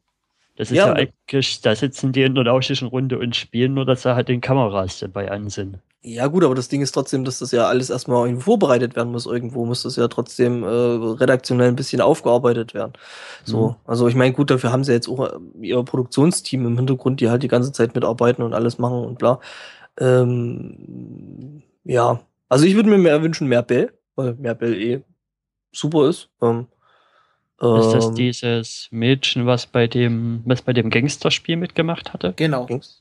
Ja, ähm, ja, das die, ist sie. Die, die, die, rothaarige. Ja, das ist sie. Ja. Äh, und die versteht halt. Ich habe leider vergessen, wie dieses Gangsterspiel hieß. Äh, Guns so cool. Cash oder Cash and Guns. Cash and Guns. Stimmt, Cash and Guns. Äh, äh, weil Bell eben auch echt extrem Ahnung von, von Comics und solchen Geschichten hat. Und ähm, da hat sie schon mal irgendwann angesetzt gehabt, den Comic-Zirkel auf ähm, Game One gehabt. Und ähm, das wäre natürlich cool, wenn sowas wiederkommen würde. Ähm. Es gab ja halt, äh, also man merkt, dass sie sich jetzt so eingerufen, also äh, ja. am Anfang war es halt so, dass der, dass der Plan irgendwie ad hoc gemacht wurde, dass sie jetzt einfach so entscheiden, was machen wir denn jetzt? Ah, jetzt kommen wir spielen mal eine Runde FIFA oder so. Mhm. Dass man, also ich habe ja den, den Google-Kalender von denen quasi abonniert und da konnte man richtig schön sehen, dass immer so alle fünf Minuten irgendwas aktualisiert wurde und dass man so irgendwie erst gar nicht wusste, was jetzt eigentlich als nächstes kommt und auf einmal tauchte irgendwie ein Event im Kalender auf. War ganz lustig zu sehen. Mhm. Ja, sie wussten es wahrscheinlich teilweise wirklich genau. selber nicht. Und ja. ähm, und äh, jetzt machen sie es auch so, dass zum Beispiel Gregor, der ja selbst schon sehr aktiv mit seinem Sprite-Seeing und mhm. äh, Gregors Gaming Gyros selber sehr aktiv ist, dass der halt seine eigenen Slots auf Rocket Beans bekommt. Ja, finde ich ja, ist ja vernünftig, weil ich meine, der macht das Zeug sowieso, außer natürlich, was jetzt extra geht momentan, das sind ja die Geschichten, die er äh, für EMP macht. Ähm, Aber halt auf seinem, seinen eigenen RPG-Heaven ja, ja, schon, aber äh, der macht ja eben diese Livestreaming-Geschichte auf Twitch jetzt extra noch für, für, für EMP, also diese, äh, ja, Metal, Merchandise, ja. Versand, Film, alles mögliche Zeug. Ja, die machen mittlerweile wirklich alles.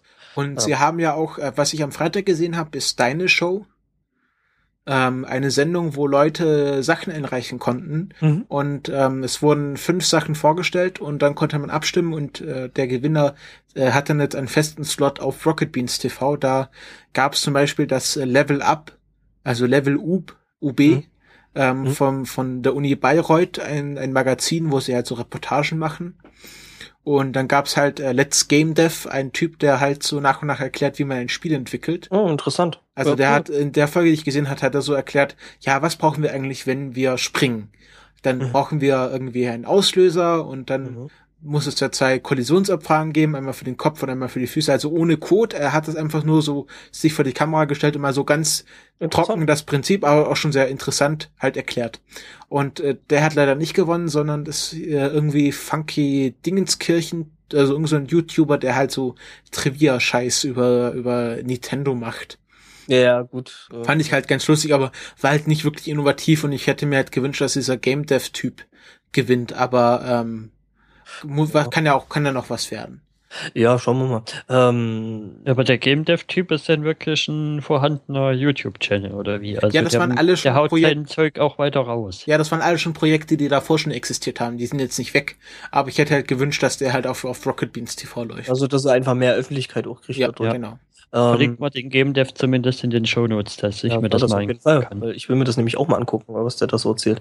Äh, äh, was ich, sag ich mal, für, für mich persönlich, also was für mich persönlich jetzt irgendwie noch ein kleines Problem ist, ist ich komme halt wirklich mit dem äh, äh, Schauen selber auf Twitch nicht hinterher, weil ich einfach über den Tag nicht wirklich Zeit habe, aber ähm, ja, ich mache es halt dann wirklich, also man muss ja auch sagen, das meiste von dem Zeug landet halt jetzt im Endeffekt auch auf äh, YouTube. Also das heißt, Sie kommen auch mit dem Schneiden jetzt wieder hinterher. Ja, ja, äh, das ist halt auch mhm. immer so. Ja, das muss ja auch alles noch gemacht werden. Ähm, wobei das ja jetzt sowieso kein Problem mehr ist, weil die ja jetzt die ganze Zeit eigentlich meistens Live-Regie haben. Äh, von daher. Ja, aber es muss halt geschnitten werden und ja. äh, hochgeladen. Genau. Und das ist ja auch schon Arbeit. Und die Leute sind ja, das Witzige ist ja, da gibt's halt keine festen Rollen, sondern von wegen Kameramann und Regie und Moderator, sondern das heißt, was möchtest mhm. du machen? Möchtest du moderieren? Möchtest du in die Regie gehen oder möchtest du Kameramann sein? Oder möchtest du schneiden? Und es halt, jeder macht alles und das finde ich ja, auch ja. sehr schön. Ja, das finde ich auf jeden Fall auch. Ähm, außer natürlich, dass jetzt ja wirklich solche extrem spezialisierten Sachen, äh, Leute wie jetzt zum Beispiel Hannes, der halt äh, da ja. der Haus- und Hof-Grafiker ist und aber der ist ja auch jetzt in der Band. Sie haben ja jetzt auch eine Band ohne Namen. Ja, das ist die Band, das ist auch noch so ein. Also das ist wirklich, das, das Ding ist, äh, würde ich, äh, das finde ich wirklich kritikwürdig, weil das finde ich Warum? nicht, weil ich das nicht wirklich gut finde. Ich finde das super. Die Band ist klasse. Die Plauzen sind extrem gut. Die Plauzen sind super. Nein, der ist noch Bohnen. Band ohne, wer ist? Band ohne. Ich dachte, die heißen die Plauzen, die. Nein, die, die, die haben halt immer einen anderen Namen. Sie haben mal aufgerufen, gibt unserem Band einen Namen und haben es dann wieder vergessen. Jetzt ist halt so der Running Gag, äh, dass sie nicht wissen, wie die Band heißt. Und sie heißen jetzt bei jedem Bonjour anders. Ja. Aha. Ja, gut, das ist vielleicht irgendwie, das, äh, das damit komme ich äh, persönlich nicht wirklich zurecht, aber Herr. Ja, ja, vielleicht, weil ich nicht so Musik verstehe und einfach lustig finde, was sie da machen. Ja. Mit irgendwie ihrer Loopmaschine und ja. Hm. Ja, also es gab auch so, was auch ein Problem ist, ist halt der Twitch-Chat, den man wirklich nicht mehr benutzen kann, weil entweder äh, entweder ist das jetzt live, wie ja, das ist jetzt live. Ja, vor allem ist es halt wirklich so, dass es vom vom vom reinen ähm, Niveau her halt irgendwie schon ein bisschen wie YouTube-Kanal äh, äh, Kommentare sind bloß in Echtzeit. Also es ist teilweise schon echt hm. schlimm. Ja, und dann was war halt selbst so, wenn die ja, Kommentare ja, gut wären, ist immer noch das Problem, dass der viel zu schnell durchscrollt. Ja, ja, genau. Und dann heißt es immer, immer wenn irgendeine Frau nur mal äh, winkt. Also, ah, schöne Frau, ah, soll sich ausziehen, ah, solche ja, Sachen ja, halt. Ja, und dann ist so, ja, Bill soll eine Dating-Show machen und äh, die ist jetzt auch mal auf Twitter. Oh, hast du das, hast, ja, ja, ich hab's gesehen. Die ist dann halt auf Twitter explodiert und gesagt, das ist jetzt wirklich langsam unangenehm und sie möchte das nicht mehr haben. Und ähm, was ich ja hätte gerne, dass die mal einen mal also so eine Zeichensendung macht oder wenigstens mhm. so ein Speed Draw Video, was man so in die Pausenrotation reinwirft, mhm. weil die zeichnet verdammt gut. Ja, ja. Die postet immer Bilder auf Twitter, wo sie immer so sehr interessante, äh, so ich glaube, sie hat mal irgendwie was von Mass Effect gezeichnet. Das finde ich halt extrem cool, was sie macht. Und es gibt ja so Leute, die so Speed Draw-Videos machen, wo sie dann äh, einen Zeitraffer zeigen, wie sie Sachen zeichnen und das, das einfach in die Pausenrotation ein reinwerfen. Das finde ich ja. recht cool. Das, das wäre cool. Ich fand ähm, irgendwie in der, in der Pausenrotation finde ich irgendwie immer am besten diese, diese Behind-the-Scenes-Videos, wo man irgendwie jemanden verfolgt, der da haben sie auch der eine, dann, da sie, der da dann gerade noch an einem Set vorbeiläuft, wo was passiert, was man, ist, was man gerade noch gesehen hat aus einer anderen Perspektive und wo er zum Beispiel dann Simon den Zettel reinreicht und der dann das aufgreift, oh, noch zehn Minuten. Ja, also das ist gerade bei Ian, halt. Ian meinte, ja, ja, ich, ich mag da, ich kann da jeden Tag 15 Minuten Behind-the-Scenes-Video machen und hat angefangen, irgendwie Stunden, um Stunden an Material zu sammeln, aber hat halt nicht geschafft, das Sachen zu schneiden und jetzt hauen sie es nach und nach raus. Also Simon hat, Simon hat mal erklärt, sie hätten einen Ordner, wo sie halt so das Pausenzeug reinwerfen und das Programm sucht sich das halt dann random raus. Und das ist halt auch immer so ein Behind the Scenes und das ist auch ganz lustig. Ähm, sie haben einmal am Freitag richtig getrollt, wo sie dann gesagt haben, ja, und jetzt zeigen wir und äh, zeigen wir eine, eine Matze aus unserem Archiv.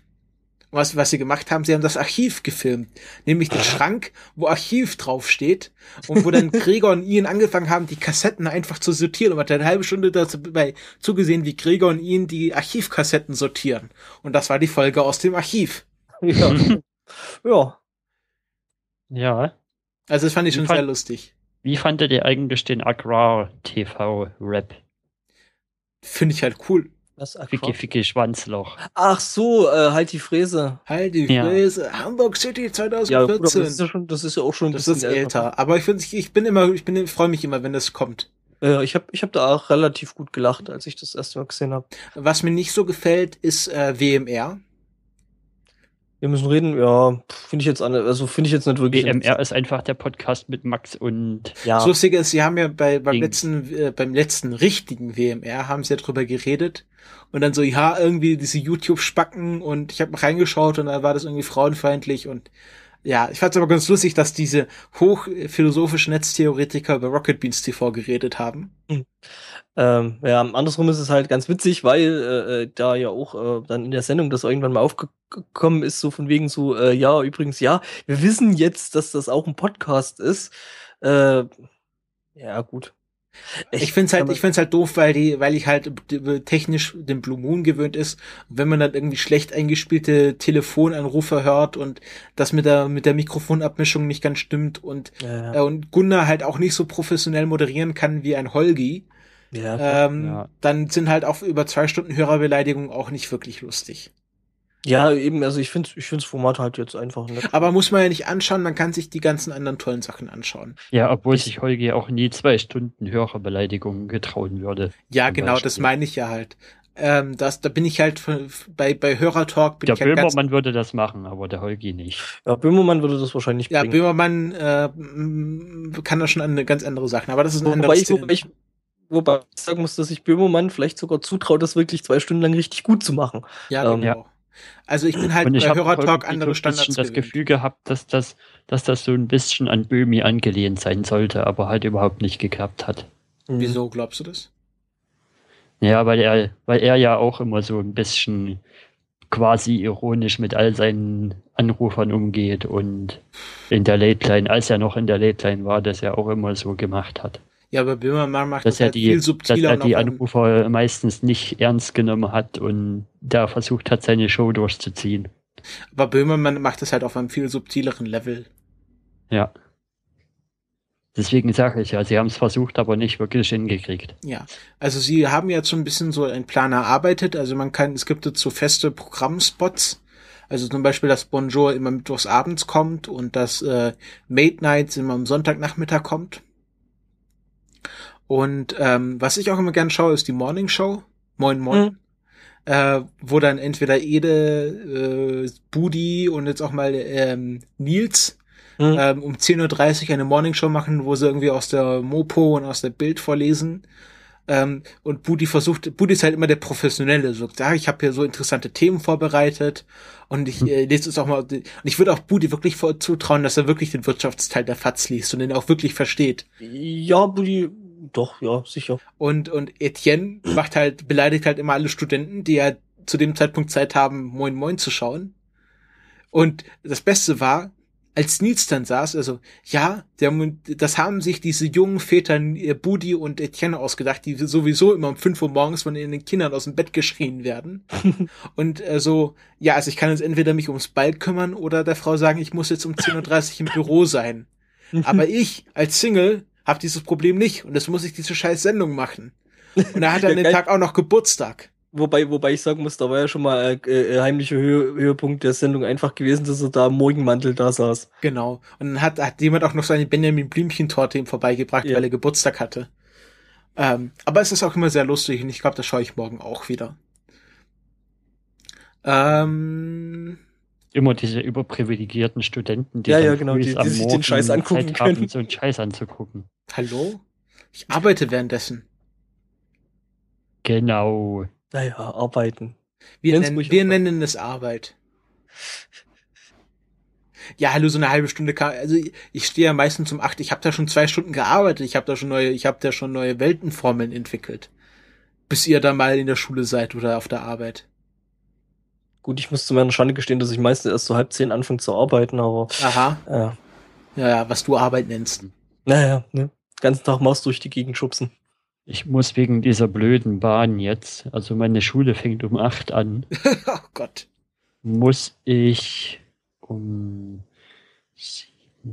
10 vor um 6 aufstehen, obwohl meine Bahnstrecke eine Viertelstunde ist, aber die sind so blöd getaktet, dass, dass ich so arschzeitig aufstehen muss. Das ist echt schlimm. Ich hatte mal, ich hatte mal eine Hochphase, dass ich äh, wer zu Schulzeiten um fünf Uhr immer aufgestanden bin. Weil ich das einfach damals so gut konnte. Okay. Aber das Deswegen kann, Äh, das kann ich äh, jetzt auch nicht mehr. Keine Ahnung, ich, ich war, glaube ich, selbst in der Schulzeit schon nie wirklich ein Morgenmensch. Ich wäre erst irgendwie Ja. am Vormittag wirklich warm und, und einsatzbereit, von daher, äh, nee. Das mit acht Uhr Schule ist auch ein Wahnsinn. Ja. Wie seid, was seid ihr eigentlich für Aufstehtypen? Gerade am Wochenende, wenn. Wie lange könnt ihr pennen, wenn ihr euch nicht irgendwann zwingt? Jetzt müsste man doch langsam mal aufstehen. Äh, vier Uhr nachmittags. Sonntags äh, stehe ich morgens um neun auf.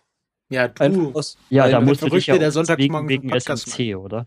äh, ja, genau, wegen Sunday Morning Cast, weil äh, ich da halt einfach früh noch ein bisschen Zeit brauche, wirklich Zeit brauche, um wach zu werden. Dann, dann äh, frühstücke ich meistens gescheit, weil ich kann ja dann auch über Mittag nichts essen, weil wir da ja durchsenden. Und aber ansonsten, ja. Also bei mir ist es eigentlich meist so davon abhängig, wann ich wach wäre und äh, wie ich Hunger habe. Ähm, aber es Mhm. meistens läuft meistens so auf, äh, doch, also samstags, wenn ich ausschlafen kann, meistens Mittag raus. Ja.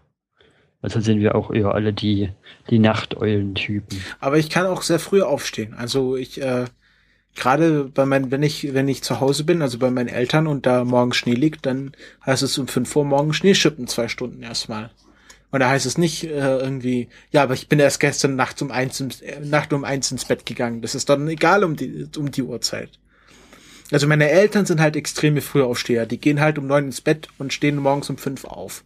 Immer. Und sonntags bei denen bedeutet ausschlafen, dass sie um sieben aufstehen. Wow. Okay, äh, Die können halt mein Vater, also gerade mein Vater kann gar nicht ausschlafen. Wenn der wach ist, dann muss er was tun. Und wenn es die Straße, Straße fegen, Ofen machen, Frühstück machen, äh, joggen gehen, irgendwas muss er immer tun, wenn er wach ist. ja gut, das ist halt einfach eine Gewohnheitsfolge. Äh, gesagt, und ich, ich kann, ich kann mich halt umstellen. Also ich brauche so, sagen wir mal, gib mir zwei, drei Tage, dann kann ich Morgensrhythmus. Ich hatte auch schon Zeiten, wo ich äh, meinen Biorhythmus so äh, über den Haufen geschmissen habe, dass ich tagsüber geschlafen habe und nachts Dinge gemacht habe. Ja, habe ich auch schon gemacht. Also es war gerade in der Anfangszeit von meiner Selbstständigkeit, wo halt viele Projekte einfach liefen und äh, ich halt einfach habe arbeiten müssen und habe dann halt wirklich teilweise in völlig verschrobenen äh, Tag-Nacht- und Arbeitsrhythmus gehabt. Äh, äh, kann ich euch sagen, ist auf Dauer nicht gesund, äh, sollte man jetzt auch nicht zu sehr machen. Nee, auf Ähm. Dauer sollte man sowas garantiert nicht tun. Ja, ähm, ich kann auch, also ich muss mich Außer man heißt Delange. ach ja gut, die hat, die hat, die hat eh ihre eigene Welt mit, mit ihrer eigenen Zeitzone, von daher. Ähm, jo, äh, sind wir natürlich ein bisschen gut abgeschwiffen von den äh, Raketenbohnen. Also wer garantiert auch wenig Schlaf bekommt, das sind die Raketenbohnen, um die, um die Kurve Ja. wieder zu kriegen. ja, genau. Oh, goldene Moderationsbrücke. Ja, Da äh, wird fast der schon Holgi und Platin. der Freistädter sich aber vor Scham ablassen vor der guten Moderationsbrücke. Jetzt mach sie nicht kaputt. Ja, ja. Ähm, Nur dieses Meta-Gequatsche. also werden ich, ich habe mir so die Frist gesetzt, nach 100 Tagen werde ich das erste Rocket Beans Fazit für mich ziehen. Mhm. Was ich bis jetzt sage ist, ähm, ich finde diese Menschen so toll in dieser Konstellation, dass ich möchte, dass diese Leute weiterhin Dinge für mich produzieren. Ich habe jetzt auch einen Dauerauftrag über 5 Euro eingerichtet, also direkte Überweisung, äh, damit da nichts an PayPal und Twitch-Gebühren abgehen, Mhm. ähm, weil ich einfach diese Leute äh, unterstützen möchte in dem, was sie tun, weil ich das einfach gut finde. Ich fand es auch sehr interessant, zum Beispiel David Hein war ja mal da. Mhm. Und der hat erzählt, er verdient im Monat mit seinem YouTube-Scheiß nur 1000 Euro. Macht der nicht. Ach nee, der ist ja bei, bei, bei, bei Giga ist der jetzt mittlerweile. Giga ist da rausgeflogen. Und der verdient halt seinen restlichen Lebensunterhalt einfach dadurch, dass er einfach irgendwie Kameramann ist für irgendwelche Sachen.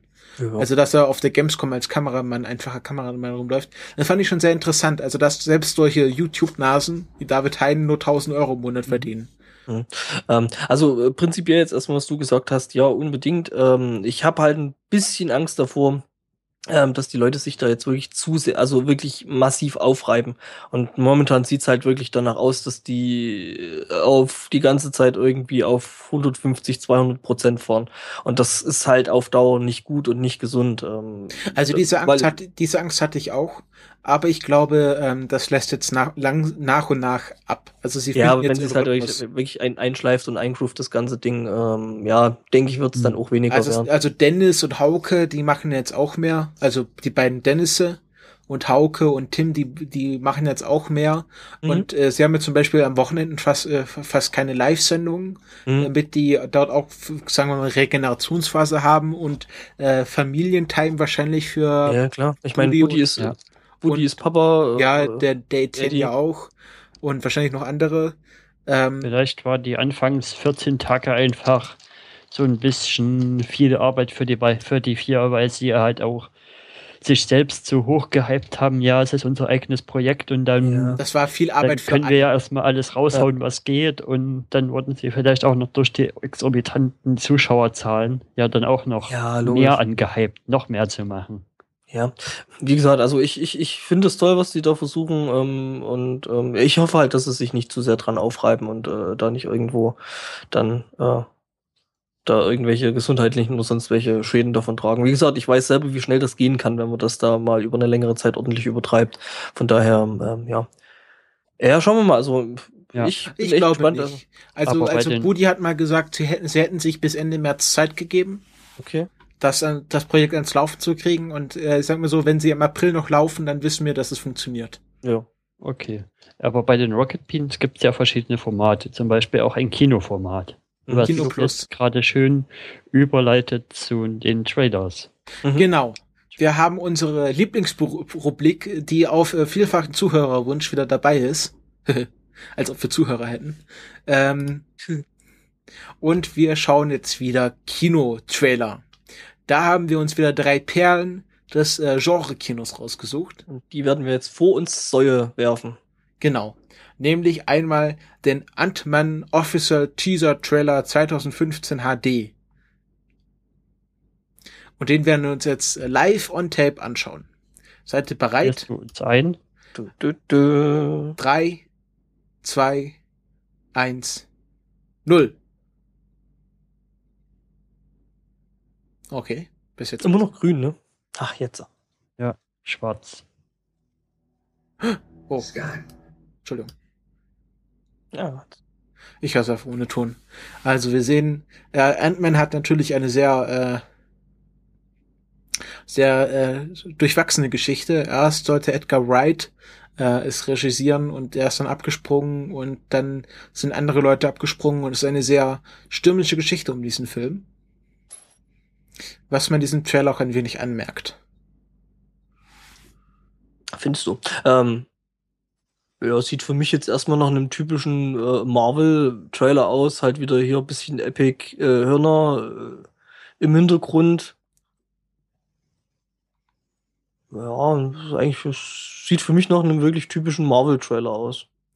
Ja, was ja interessant ist, dass äh, jetzt, wenn äh, im Blick auf Age of Ultron im Original Marvel Comic Universum hat ja der Ant-Man Mensch äh, Ultron erschaffen und nicht äh, Tony Stark.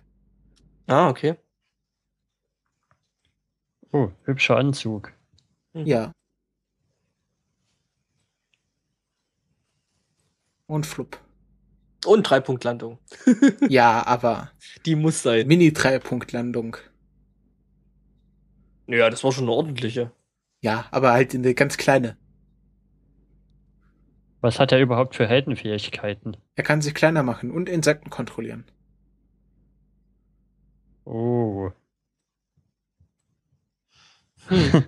Ja gut, äh, sich kleiner machen hört sich für mich jetzt erstmal prinzipiell nicht nach einer besonders tollen Superkraft an, aber Ja, aber, aber äh, jetzt spotten ja auch alle okay. über, über Aquaman ah. und der ist jetzt auch der coolste Kerl im, im Schuppen. Seaman? Äh, äh, Aquaman. Aquaman. Dieses nach, dieses nach Trailer-Gelaber können wir aber ausmachen. Ja, ja, ja das habe ich jetzt abgeschalten. Ähm, äh, Aquaman wird ja von Jason Momoa gespielt. Helfen mir kurz, wer war das nochmal? Äh, Karl Drogo. Ah. Oder, ah. also das ist halt so ein Drei-Meter-Typ. Ja, ja, ja. Ähm, hm. Und äh, ja, also äh, über, über Superhelden sich lustig zu machen, ist, äh, sollte man nicht tun, weil das sind halt Superhelden und. Hallo? Jetzt habe ich es kaputt gemacht. Sekunde.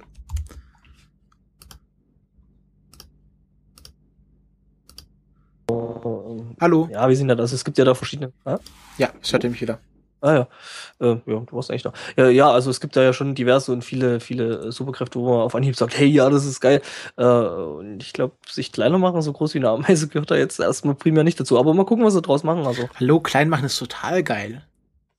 Ja, dann kommt irgendwie so ein Piepmatz und frisst dich weg. Ja, toll. Ja, aber dann macht es sich halt wieder größer und sprengt den Piepmatz von innen. Das sieht dann sicher eklig aus. Hm. Ja, der kann ja noch viel mehr als sich nur kleiner machen. So. Der kann ja auch äh, doch noch irgendwie, werden wir alle in dem Film sehen. Aber ist interessant. Also es ist, ist auch ein, ein sehr. Kann der auch das X-fache seines Körpergewichts dann tragen wie eine Ameise? Das werden wir alles im Film erfahren. Könnte ich mir auch vorstellen. Ist auf jeden Fall einer der Superhelden, die halt nicht so offensichtlich Komm, jetzt sind. uns nicht auf die Folter. Du kennst doch die ganzen Comic-Vorlagen. Die nicht. Du bist doch unser Comic-Pro. Die nicht. Okay. Okay, gehen wir zum nächsten Trailer. Ja, genau, äh, Jupiter Ascending. Genau, der nächste Wachowski äh, Geschwisterfilm nach Cloud Atlas. Ja, ähm, von dem Film habe ich noch bis jetzt überhaupt nichts mitgekriegt. Ähm, seid ihr so? Der jetzt aktuell zum Zeitpunkt der Aufnahme äh, in der nächsten Woche rauskommt. Genau. Drei, zwei, eins, null. Wieder irgendeine große Stadt.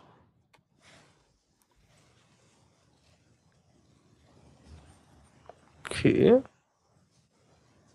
Hm. Selina Gomez. Mhm. Also irgendwie scheint das gerade aktuell Mode zu sein, in Trailers immer irgendwelche Voice-Over-Erzähler zu haben die irgendwie was getragen erzählen über irgendjemanden oder wie die Welt ist oder so. Guckst du denselben Trailer? Weil momentan sind ja jetzt einfach bloß die, die Voice-Overs von den äh, Schauspielern. Aber am Anfang war es einfach. Ja, gut, aber äh, das gibt's ja schon immer. In a World. Und solche Geschichten, ne? Hm. Ja, Shaw Bean nach Game of Thrones wahrscheinlich seine erste große Rolle, oder? Äh, äh, was denkt ihr, wie lange wird er durchhalten? Also sieht er schon als einer der Hauptcharaktere aus, also. Gut, ich meine, das hat, das hat äh, bei, bei, bei Dings, bei Herr der Ringe eigentlich wirklich gestört. Ja. Der stirbt ja. Wobei in, in, in Dings, in Silent Hill hat er überlebt, ne? Kann sein. Mhm. Aber ich finde auch, auch dieses Raumschiff-Design sehr organisch. Also ich finde das sehr schick. Ja, die Bilder sehen schon geil aus, ja, die sie hier zeichnen. Aber es sind halt typisch Wachowski. Typisch. Obwohl ich äh, nicht wirklich weiß, was ich aus dem Film machen soll, weil was, was will der mir erzählen? Kann ich gleich sagen, was der dir erzählen will. Ja, ist schon ziemlich, ziemlich Wachowski-typisch von den Bildern her.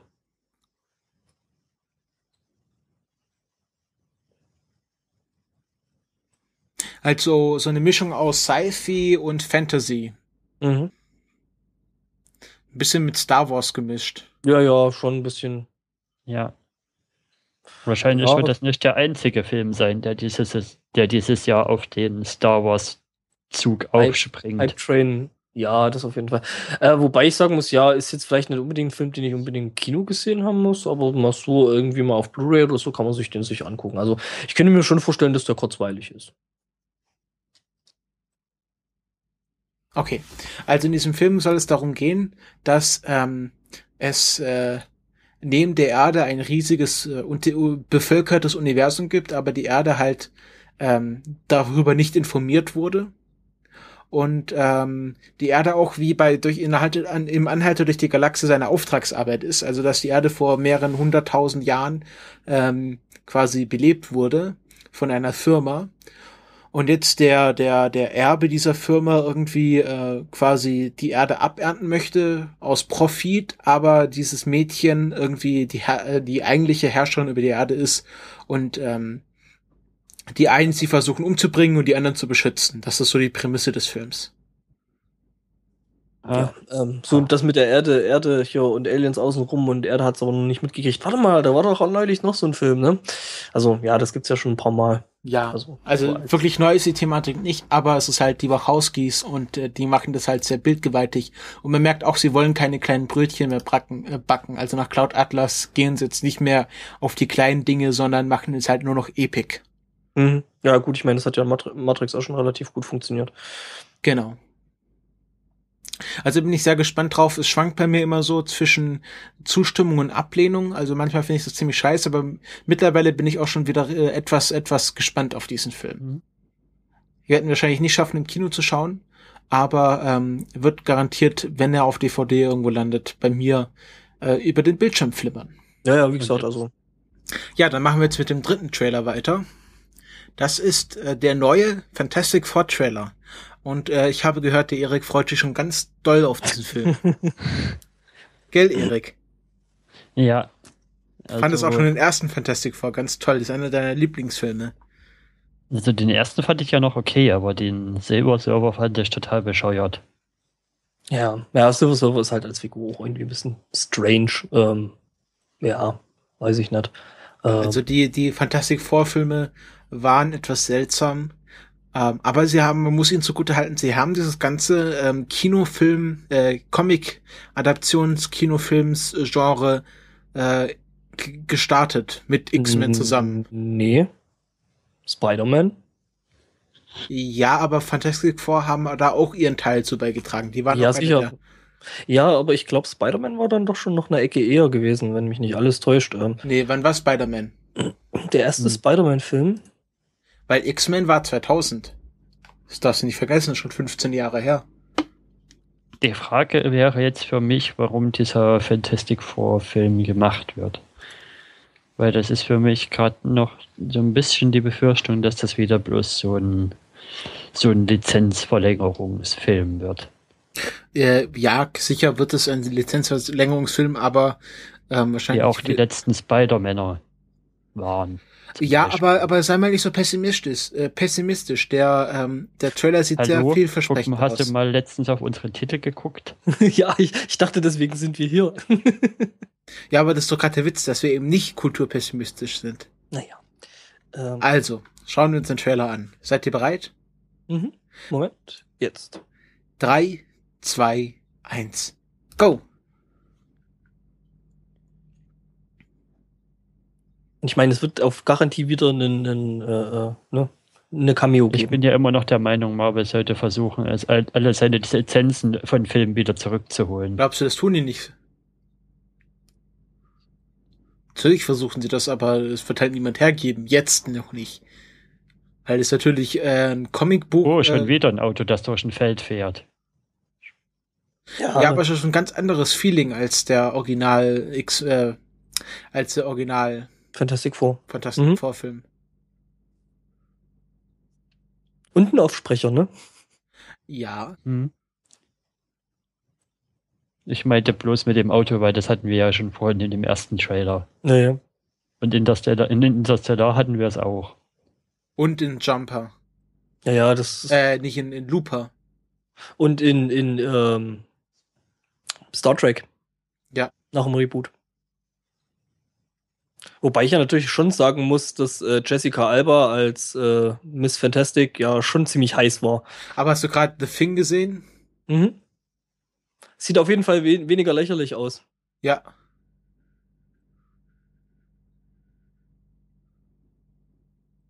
Hm. Und ich hoffe, Human Torch ist nicht wieder so ein alberner Humble Bruno. ja, Human ja. Torch hat jetzt eine andere Berufung. Der hat das Lager, der hat da der ist jetzt schon besetzt.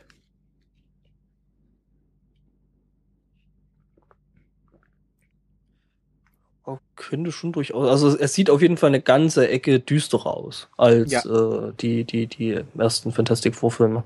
Und er heißt ja, ja. offiziell äh, Fa Fantastic mit einem vier statt einem dem ersten A. Ja, gut, okay. Also Leadspeak ist der auch noch drin. Ja. Aber ja, also mir gefällt der Trailer jetzt schon mal besser als alles, was ich bisher von den Fantastic Four in Filmen gesehen habe. Ja, mhm. und ich finde auch das neue Fantastic Four Logo hübscher. Ja, und äh, auch gerade bei dem Thing, also das erste Thing war halt irgendwie so ein Plastik, äh, Plastikteil. Und mhm. das ist halt, sieht man halt schon richtig, das ist halt wirklich ein Gesteinsmensch. Ja, ja. Ja, könnte interessant sein. Wie gesagt, also wirkt auf jeden Fall eine ganze Ecke düsterer. Ähm, was vielleicht auch dran liegt, dass einfach diese ganzen Comic-Verfilmungen generell ähm, ja, düstere, düstere, werden. düstere werden. Ähm, und ja, muss man mal gucken. Ähm, weil das andere war ja schon so ein bisschen mehr so Plastik und äh, irgendwie, ja, es sind ja Comic-Verfilmungen, also das heißt, es muss ja alles für Kinder sein und so. Ja. Und ich meine, da, da, da sind wir ja in den letzten Jahren schon ordentlich rausgewachsen. Ja. Ähm. Das, das wundert mich aber immer noch so ein bisschen, wo da der Bruch war, wo das von ja lustigen Kinder-Comic-Verfilmungen zu düster. Batman oder hier, ähm, ach, wie hieß der von äh, von DC, äh, Watchmen? Ja, der ja sehr, sehr gut gerade mit dem, mit der Mischung aus äh, äh, Happy Plastik und, und, und äh, düster gespielt hat. Aber und ich glaube, nach Batman hat es trotzdem noch eine Weile gedauert, dass, dass da alle so geworden sind. Weil ich glaube, nach Batman kamen auch noch ein paar von ja. den Lustig-Klasse-Filmen raus. Mhm. Nach den Nolan-Batmans. Ja, schon, aber ich meine, guck dir mal die, die, die vorhergehenden Batman-Filme an. Also selbst die Burton-Filme waren ja irgendwie relativ strange und alles, was danach dann kam. Wollen wir, da wollen wir nicht drüber reden. Da wollen wir nicht drüber reden, genau. Die waren ja nur ganz schlimm. Und äh, ja, also da, da hat dieses äh, ja. ja Comic, Comic-Verfilmungsgenre hm. hat da schon irgendwie in den letzten Jahren ein. Und schau dir mal Gotham an, das ist ja super düster. Mhm. Ja. Und, und wahrscheinlich gibt's da einfach so diese zwei verschiedenen Standfüße, die die heutigen Comic-Verfilmungen prägen. Und das eine ist halt der Spider-Man und Fantastic Four, was du gesagt hattest, und mhm. halt dann die Düsterkeit von Batman. Wobei, bei, bei Spider-Man gab es ja dann auch, glaube ich, irgendwann mal so den Bruch, wo der dann doch düsterer geworden ist. Ähm, ich habe die letzten gar nicht mehr gesehen gehabt, ähm, haben mich jetzt nicht wirklich interessiert. Aber. Ja, aber das war halt so äh, ungewollt lächerlich düster. Mhm der dritte Spider-Man-Film, wo dann, wo dann, ähm, Venom, welchen Film meinst du? Ja, also wir sehen. Es gibt Spider-Man 1 und Spider-Man 2. Ja, ja, ja, ja, ja, ja, ja, ist gut. Ähm, also ich bin schon, ich bin halt, ist auch, auch das, der wurde halt jetzt schon vorfällig, glaube ich, der Fantastic Four, der war erst für den Winter angekündigt. Und das jetzt halt so zum Sommer-Blockbuster wurde. Wahrscheinlich haben sie jetzt versucht, ähm, alles aus ähm, alles aus aus Star Wars äh, rauszu, rauszunehmen. Mhm. Was ja lustig ist, weiß, wisst ihr, welcher Film äh, gegen Star Wars anläuft? Der neue Film von Amy Pöhler und Tina Fey. Äh, okay, was dann wahrscheinlich ein komplett anderes äh, Genre ist. Und, ja, aber ich äh, finde es schon, schon, schon sehr lustig, dass gerade die sich das trauen, was schon schönes Statement ist. Aber ja, gut, aber das ist, das ist auch, denke ich, eine, eine, eine ganz äh, oder eine komplett andere ähm, Zielgruppe, die, weil ich meine, das ist ja, hier natürlich. ganz klar Comic-Nerd äh, und ähm, das ist halt einfach mal eine ziemlich große Schnittmenge mit den Leuten, die garantiert auch äh, dann Star Wars im Kino sehen wollen. Ja, aber gerade Tina Fey durch 30 Rock und jetzt Amy Pöhler durch äh, Parks and Recreation haben sich auch, sag ich mal, bei den bei den Serien-Junkies, die ja auch häufig Nerds sind, äh, ein, ein Standbein gesetzt. Mhm. Also es ist jetzt nicht nur die Frauen ab 40, die sich diesen Film anschauen werden. Ja, dann. Ja, ähm, äh, übrigens äh, noch, äh, um das mal gerade gerade zu ziehen, deine Behauptung von vorn, ähm, Spider-Man, der erste, kam 2002 raus und Fantastic Four, der erste, der kam 2005. Ich habe auch nicht behauptet, dass sie das gekickt, dass sie das begründet nein, haben, aber ich, ich, das sind so eine der Urgesteine der Comicbuchadaption. Ja, natürlich. Ich meine, das ist ja auch äh, eine von den sehr, sehr, schon sehr, sehr extrem langlaufenden äh, Serien also bei Marvel. Ne? Äh, natürlich, bevor mich da jemand an die Wand nagelt, natürlich, ich glaube, es gibt schon immer Comicbook-Adaptionen. Aber so, was wir jetzt gerade haben an äh, Marvel Cinematic Universe, da haben die Fantastic, der erste Fantastic Four-Film auch seinen Anteil dran geleistet. Ja, ich, äh, ich gucke gerade mal so ein bisschen rum. X-Men waren tatsächlich noch ein Stück zeitiger. Die waren wirklich 2000. Der erste X-Men-Film. Ja, sag, hab ich doch gesagt. Ähm, ich dachte, du bezogst dich auf, aber ist egal. Ich habe auch gesagt, dass der erste X-Men-Film 2000 rauskam. Ah, okay. Dann will ich mal nichts gesagt haben. Ja. genau. Ähm, und äh, damit begründen wir jetzt unsere äh, Folge für diese, für diese, für diese Woche, für diese zwei Wochen. Ähm, wieder sehr filmlastig. Oh Wunder, oh Wunder. Aber ich hoffe, ihr hattet trotzdem Spaß beim Zuhören. Äh, wie immer könnt ihr uns flattern, Kommentare hinterlassen, bei Auphonic äh, Stunden spenden und äh, sonstige Möglichkeiten zu uns unterstützen. Ähm, vielleicht könnt ihr auch noch bei iTunes vorbeischauen und dort ein paar Störnsche und Reviews zurücklassen. Und sonst freuen wir uns auch immer über jede, jedes, Lebe, jedes Lebenszeichen unserer Hörer. Ja. Möchtet ihr noch ja. was sagen? Kann man eigentlich nichts hinzufügen. Genau. Also dann wünschen wir euch eine gute Nacht, einen guten Mittag oder einen guten Morgen, je nachdem, wann ihr es hört. Und wir hören uns demnächst wieder. Oh. Ciao. Bis Tschüss. dann.